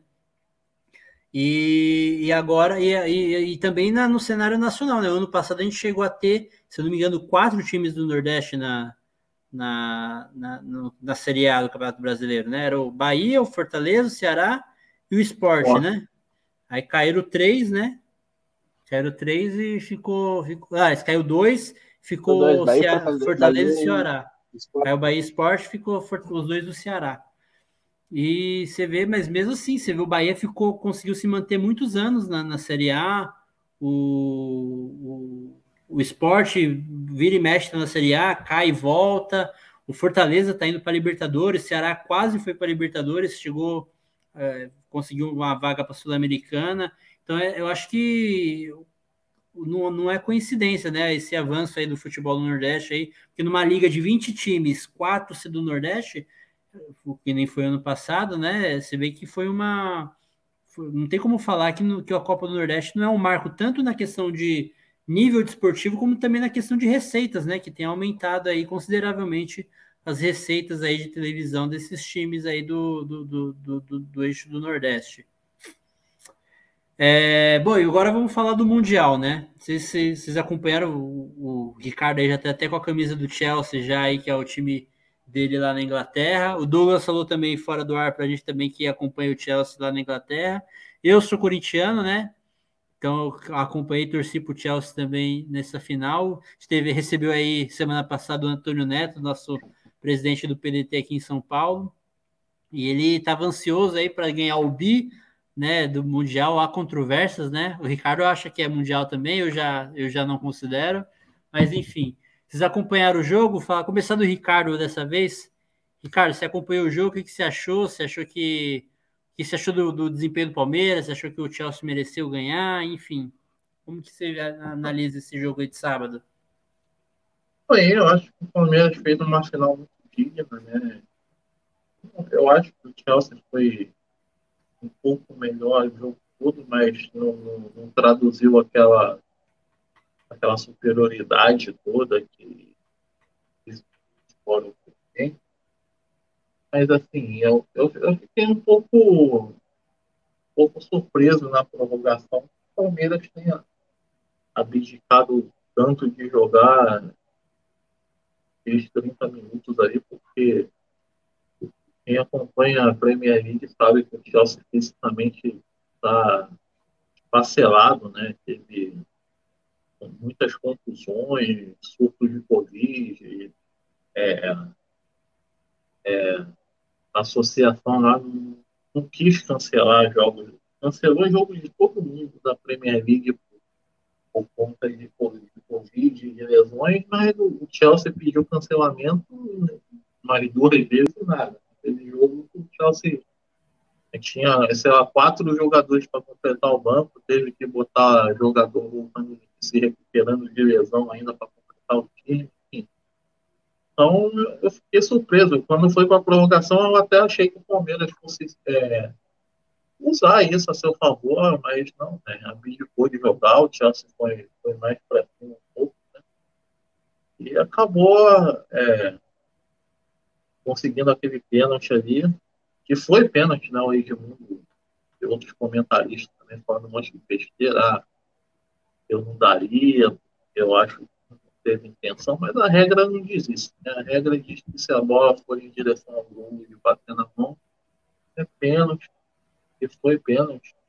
E, assim, o Chelsea mereceu a vitória, mas com a participação digna do Palmeiras, parabéns para eles. E Thiago Silva, né, que tá jogando muita bola, mas na hora que ele cometeu aquele pênalti, eu falei, pô, de novo. Eu não sei o que, que acontece, ele, ele vez ou outra resolve jogar voleibol. Não, não, não tem explicação aquele pênalti, né? Nenhuma é, lógica não tem justificativa do pênalti. É infantil e não é a primeira vez, né? Mas ele também fez uma boa partida, certo? No primeiro tempo, inclusive, o Thiago Silva praticamente estava armando o time do Chelsea. É, o Chelsea no meio-campo não estava funcionando muito bem. Quem, quem vem de trás para armar o time é o Thiago Silva. foi, não, não foi um jogo que eu achei tecnicamente tão interessante assim, mas foi uma final digna no começo, mas acho que o Chelsea mereceu a vitória. E você, Douglas, você acompanhou o jogo? O que, que você achou? Acompanhei sim. Achei, achei muito boa a atuação do Palmeiras, assim. Achei realmente surpreendente. Acho uma das coisas que não dá para dizer que se diz muito, ah, o europeu não deu bola. Eu vi um Chelsea muito dedicado assim a, a ganhar eu vi um Chelsea brigando, inclusive, dentro de campo. A gente viu os jogadores. Acho que a comemoração do Havertz na hora que ele faz o gol é, é muito reveladora nesse sentido. Os jogadores vibraram muito. Várias vezes a gente viu realmente alguns europeus jogando a final do Mundial como se fosse um treino, assim, sabe? E ali não, a gente viu realmente um Chelsea que até por, enfim, talvez pela cobrança da Abramovich, queria encerrar esse ciclo aí com, com todos os títulos possíveis. Tá? Então, o Chelsea dedicado, cheio de problemas, como disse o Ricardo, com muitos desfalques, com problema do acúmulo de jogos, o cansaço. Foi depois da, da disputa da, da, do título da Champions, realmente tem sido um time muito irregular, né? Que tem momentos de brilhantismo técnico, assim, realmente o, o Tuchel é um baita de um técnico. A gente tem uma estrutura ali, aquele 3-5-2 dele é muito organizado, é um time que até não tem tantos valores individuais como tem os outros grandes da Europa, como tem o Real Madrid, por exemplo, especialmente o Paris Saint-Germain nesse momento, mas tem uma, o Manchester City também, mas tem uma estrutura muito bem montada, um time muito seguro defensivamente, pelo menos foi nesse melhor momento, mas a gente vê que agora a, o acúmulo de jogos, o calendário tem cobrado essa conta, é um time que do nada está muito bem, de repente desanda e comete erros infantis, como foi do, do Thiago Silva, mas a, o, o, Palmeiras me surpreendeu, especialmente. Agora, eu acho que isso que o, que o, Ricardo falou, e eu também identifiquei, eu acho que o Abel montou muito bem o time dele, mas eu acho que ele mexeu muito mal. Assim. Acho que quando ele coloca uh, o Davidson, o Rafael Navarro, e, e, ele tira os jogadores de velocidade que estavam incomodando, que criavam problemas, eu acho que ele deveria pelo menos ter colocado, procurado, eu confesso que eu não lembro quais as opções, mas eu acredito que um time, um elenco como o do Palmeiras tinha outras opções de mais velocidade, mais mobilidade do que o Rafael Navarro e do que do que o Daverson ali no banco, né? Então eu acho que o time ficou, uh, pô, você coloca o Chelsea já joga com três zagueiros, o Rudiger é um excelente zagueiro, o, o Christensen é bom zagueiro também, Thiago Silva. Aí você põe esse, esse cara, esse centroavantão, como a gente diz, emparedado do lado dele ali, sem companhia para fazer um para fazer uma parede, etc fica muito complicado. E sobre o pênalti, eu, o Ricardo tem toda razão, a regra é essa. Agora, eu só concordo que eu acho que essa regra pode ser revista de fato, assim, porque eu acho que é, é um lance muito próximo, assim, muito próximo mesmo, assim, é uma bola muito rápida, e o Edmundo tem razão em uma das coisas, que ele diz assim, o que, que o zagueiro vai fazer com o braço naquele momento ali? Ele vai cortar o braço? É, quem, quem joga o seu futebolzinho no final de semana sabe que aquele movimento ali é o movimento uhum. mais natural do jogador. Você vira e faz isso aqui, né? Mas é, também é complicado. Eu acho que é, o, o, árbitro cumpriu a regra, a regra era essa, é isso que ele tem que fazer e tá, tá tudo certo. E o também que tem que falar que ele não marcaria, né? Se tá na é, regra, não, o, o, problema é esse, né? Dizer, ah, não, não, marcaria. Como não marcaria? Vai descumprir é, a regra? É, é, isso? É porque na época dele isso daí não era pênalti, né? Na época ele era jogador, isso, isso seria considerado bola na mão, né? Não seria considerado mão na bola. Antigamente tinha essa discussão, né? De bola na mão e mão na bola. Hoje em dia não tem mais isso, né? Se você tá com o braço Eu acho aberto. Que segue, em certa medida segue tendo, por exemplo, existe a questão do braço de apoio, a gente falou da, do jogo Sim, do em Corinthians. Em determinadas situações tem. É, é, eu acho, eu acho assim, eu acho que eu acho que a regra no futebol ela muda, daqui a pouquinho é isso, daqui a pouquinho. Todo ano a gente vê algumas pequenas modificações, e acho que essa questão da mão na bola é uma das mais complexas, assim, mas uh, uma das coisas muito boas, assim, muita gente né, criticou, assim, eu acho o VAR uma coisa maravilhosa, acho que é um avanço para o futebol, por mais que tenha erros e tal, por exemplo, quanto tempo a gente não tem assim um impedimento escandaloso daqueles que a gente via que tu ficava assim, meu Deus do céu, quem, quem aí não tem memória de algum título, de alguma eliminação por causa esses dias eu até estava vendo os melhores momentos. Passou lá no YouTube daquele jogo do Boca com o Corinthians, lembra? Meu teve dois, impedi dois impedimentos de gols do Corinthians. Assim. Pênalti, assim. teve um pênalti também que o, não sei se foi o Esquiavo, é, o Caruso. Bateu a mão na bola e o juiz não deu pênalti. Não, e, e, coisas básicas, assim como a bola, a bola entrou não entrou no gol. Por, por que, que a gente demorou tanto a botar um chip na bola, a usar a tecnologia para isso? Vocês lembram daquele jogo da, acho que foi das oitavas de final da Copa do Mundo, da Inglaterra com a Alemanha? Era um gol do Lampard. Mais um golaço do Lampard, o jogo mudando, o jogo mudando completamente de figura, era o um empate naquele momento ali. E aí a, bola entrou um tanto assim, e, entendeu? Eu aceito que a gente discuta, ah, VAR tem que intervir numa mão na bola, não, não sei, isso tá tudo bem. O que a gente não pode é ter erro absurdo, e isso, inegavelmente, o VAR avançou. O que continua tendo erro é o nível da nossa arbitragem, né? Que infelizmente é, é mesmo com o VAR, às vezes eles não veem o óbvio, né? Mas aí também não é culpa da tecnologia, é culpa de quem está operando, né? Com certeza. É, bom, eu, eu gostei do resultado, achei que foi. Ainda bem que a piada se manteve. E já, já basta o Palmeiras ter ganhado a copinha. Agora, o Mundial não dava, né? Ainda bem que deu Chelsea. O Corinthians continua sendo o último sul-americano campeão do mundo. E é isso, não tem, não tem papo, não tem ideia. Eu acho que é, bom, vamos encaminhando para o É, dizer que por muito ah, tempo. Agora assim, né? então que vai mudar o. Com essa agora mudança vai mudar o formato. formato de disputa? É, então... é. Não abrisse aquela barreira para o Cristiano Ronaldo. É, é, pois é. Mas o Grêmio, o, Grêmio, o, Grêmio, o Grêmio esqueceu de jogar aquele jogo, né? É, é que o Grêmio, aquele jogo, a gente o Grêmio entrou esqueceu sem... de jogar aquele jogo, né? Respeitou demais, né? Não, é que a gente tinha um problema ali, né? O Grêmio tava com. O Arthur se lesionou, não sei se vocês lembram, na final da, da Libertadores. No primeiro tempo do segundo jogo, ele, ele foi o melhor, ele foi o craque da partida, jogando um tempo só. Jogou um absurdo o Arthur e aí se lesionou e não voltou mais. E o Maicon estava lesionado também, ele até entra no segundo tempo. E aí o Grêmio entrou com Jailson e Michel, com dois volantes marcadores, e aí realmente não, não tinha transição. O Grêmio era um time que passava muito por esse por esse volante, assim, né? Aquele time passava muito por esse volante armador, e aí com Jailson e Michel ficou muito complicado. O time abdicou de jogar, mas ainda assim tomamos gol naquela falta que inacreditavelmente a barreira abriu nunca vou entender é, aquilo, mas é bom. Mas é isso, né? Falam da superioridade europeia e tal, mas em nenhum. Eu não lembro muitos jogos assim nesses últimos anos que tenham sido cá. O único que foi superior mesmo foi o, o Barcelona contra o Santos, né? É, aí foi, foi massacre, mas. De resto. o Flamengo contra o Liverpool fez um jogo de, olha, de muita Sim. qualidade. Em alguns momentos chegou a fazer uma certa trocação ali com, com, com o livro. Foi equilibrado. Com certeza. É, bom, vamos encaminhando. Vocês, vocês me ouvem bem? Sim. Estão me ouvindo? Bom, vamos encaminhando para o final, então. É, Ricardo, você pode fazer sua última pergunta aí, suas considerações finais para o Douglas para a gente já ir se despedindo? Muito obrigado, Douglas, pela participação aqui. O papo foi tão bom que correu rápido, né? E saudações trabalhistas e boa noite a todos. E a minha pergunta é: hoje eu vi uma publicação no Twitter sobre um jornal que colocou todos os pré-candidatos é, a, a, governador nos estados, né? E o nome do Romildo estava lá. Você acha que ainda tem clima, depois de tudo que aconteceu com o Grêmio, para que ele seja candidato a governador ainda?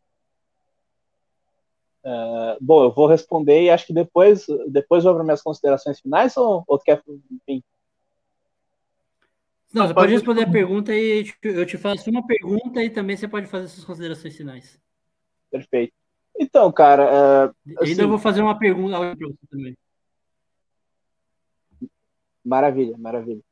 Ah, cara, o Romildo é um, é um, quadro que não é só um quadro do futebol, né? O Romildo era um cara que já foi prefeito de Osório duas vezes, é um companheiro que, que vem de, de tradição trabalhista, a família dele, o pai dele foi prefeito também, enfim. Mano, tem uma, tem uma, ele tem uma tradição do ponto de vista como gestor político, inclusive antes de ser um gestor do futebol, né? Mas de fato cria um problema. Se tem hoje uma rejeição com metade do Estado, vamos dizer assim. Ao mesmo tempo, ninguém apaga que o Romildo é um dos, dos dirigentes mais vencedores da história do Grêmio, né? Uh, campeão da Libertadores é ele e o nosso dirigente maior, que é o né, falecido Fábio Koff, né? São só esses dois, então só eles ganharam Libertadores e, e o Grêmio é um dos, dos, times brasileiros dos poucos que tem três Libertadores no currículo, né? Então ele é um, ele é um, dirigente vencedor e, cara, é tudo muito dinâmico né, na política. Daqui a pouco ganha o gauchão aí em cima do Inter, uh, isso recupera um pouquinho. O Rio Grande do Sul a gente sabe que é muito assim, né? A, gente, uh, a rivalidade faz, faz, muito da imagem de uma pessoa ou de outra. E muita gente no, no, partido ainda trabalha com essa possibilidade, assim. Eu acho, assim, acho que o maior empecilho hoje não seria, de fato, de forma alguma o partido. O partido gostaria muito disso, se sentiria representado. Ele é um companheiro e é importante dizer isso, o Romildo não é um estrangeiro, vamos dizer assim, não é uma invenção, não é por causa da popularidade dele, não, o Romildo é um trabalhista, antes, muito antes de ser presidente do Grêmio, era presidente do PDT, enfim, tem toda uma trajetória. daqui a pouco ele. Eu acho que o grande empecilho hoje é a sensação de que ele estaria, né? De, Poxa, vou, vou abandonar o barco no pior momento. Então, acho que tem que ver que é uma decisão muito pessoal, assim, mas o, o partido gostaria e a gente continua torcendo para que ele resolva nos representar, porque a gente tem, tem certeza de que ele vai se colocar com força no debate. Tem pesquisas que apontam ele como um candidato competitivo, uh, apesar de tudo. E um cenário muito aberto no Rio Grande do Sul. Acho que uh, só deixa de estar um pouco aberto se o Eduardo Leite for para a reeleição. Realmente aí complica. Ele, ele vai chegar, apesar de todos os absurdos que ele tem feito, uh, venda de, de, estatais, vendeu a nossa companhia de, de, de, energia elétrica, vendeu a. Aliás, aqui a gente agora tem acompanhado toda semana, literalmente toda semana falta luz desde que foi privatizado, é um negócio absurdo. E a nossa companhia Rio Grandense de saneamento também, inclusive o PDT uh, definiu que os seus prefeitos não vão aderir, e a gente tem feito esse tensionamento, a gente tem criado outras alternativas, incentivando os nossos prefeitos a, a encamparem e municipalizarem o serviço para que ele não seja privatizado nos municípios uh, governados pelo trabalhismo. E, enfim, vamos torcer, vamos ver o que, que o futuro nos reserva.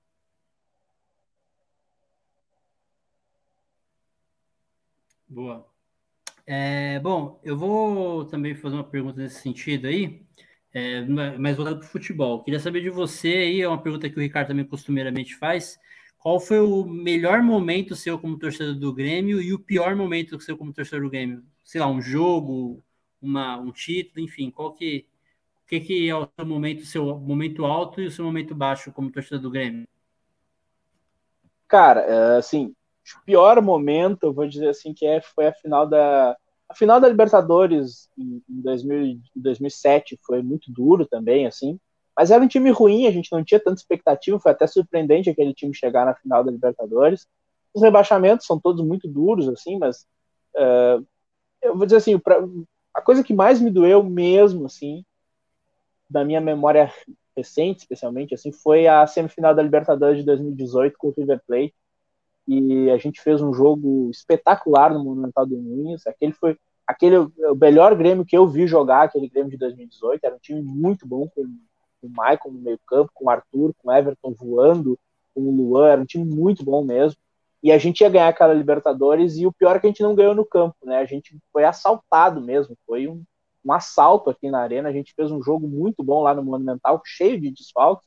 O Luan lesionado, Everton enfim, cheio de desfalques. Ganhamos jogando lá ao melhor estilo do Grêmio, marcando forte, gol de cabeça de um volante. E aí aqui a gente amassou o River Plate, saímos na frente, a gente teve a chance num gol que o Everton Cebolinha saiu livre, livre, livre com o goleiro para fazer o 2 a 0 e ali era para matar o jogo, e aí a gente toma um gol uh, num pênalti bobo, infantil do Bressan, e depois o Borré fez um gol de mão, né? E ninguém viu que o gol do Borré foi de mão, a gente acabou sendo eliminado, assim, com o Marcelo Gadiardo desrespeitando uh, a punição que ele tinha, ele não podia estar na, na casa mata, dando instruções, estava lá, enfim, foi, foi muito dolorido, assim. E, cara, melhor momento, assim, acho que esse, esse período de 2015 até 2017 é um momento muito bom, assim, como torcedor, assim, a gente teve o 5 a 0 no Grenal, que foi mágico, assim, a, a gente vinha de um ciclo, eu dizia que o Grêmio, uh, o Grêmio jogava como nunca, montava esse ciclo em que o Inter foi campeão, que nós tivemos muitas dificuldades, a gente tinha uns times que jogavam como nunca e perdiam como sempre, era, era um sofrimento terrível, porque a gente ganhar um Grenal deles era muito pouquinho. A gente foi lá, fizemos 5 a 0 tínhamos feito 4 a 1 enfim, um período de supremacia absurdo, uh, ganhamos Copa do Brasil, mas eu acho, assim, que, cara, eu, é, é difícil dizer assim, mas eu acho que a Copa do Brasil, aquele título ali, porque eram 15 anos de fila sem um título de expressão, um ano em que o Inter foi rebaixado, nós fomos campeão, campeões da Copa do Brasil, com o Renato na Casa Mata, né, que é o nosso ídolo maior, é, e pouca, poucos clubes tiveram. O Rogério Ceni, por exemplo, é o ídolo máximo de São Paulo e não teve esse sucesso todo como treinador. Então, os flamenguistas não tiveram o Zico brilhando como técnico. Uh, então, acho que assim esse foi, foi muito especial. Assim, acho que o, o título da Copa do Brasil devolveu a nossa autoestima assim e, e nos recolocou num, num momento ali de muito especial como torcedor. Boa, boa, legal.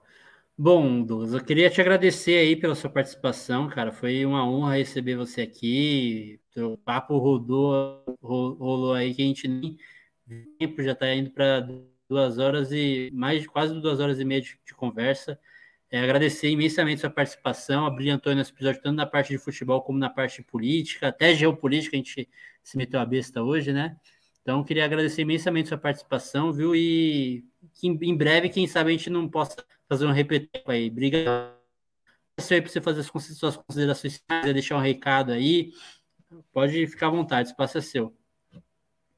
Pô, cara, só agradecer mesmo, queria dizer que eu tava ansioso por isso, eu me convidei mais de uma vez, inclusive, porque quando eu vi essa iniciativa, eu pensei, pô, isso aqui é maravilhoso, cara, é minha praia, porque, enfim, duas das minhas, minhas duas paixões essenciais, né, o futebol e, e a política, então uh, parabenizar vocês pela iniciativa, pela coragem de pela disciplina, porque eu sei que produzir conteúdo, uh, sou, enfim, sou trabalhador da comunicação, eu sei que produzir conteúdo exige muita disciplina.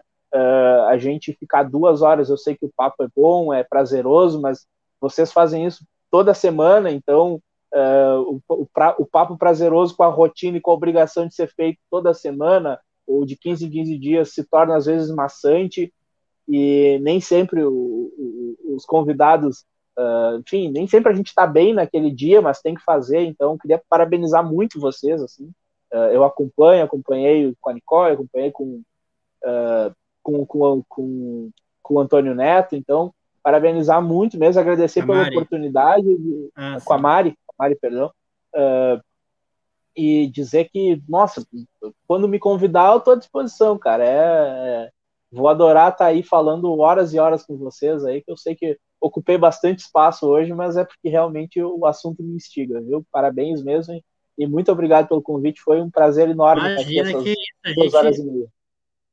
A gente gosta assim, que a gente gosta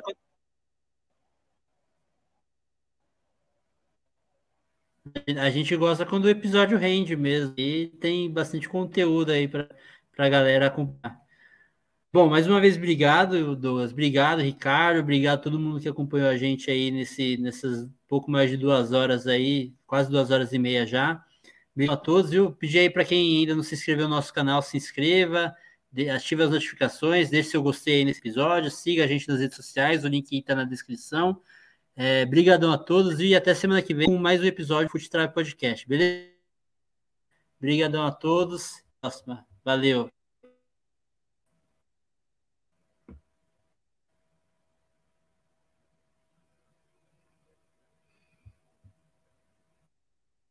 Tá indo.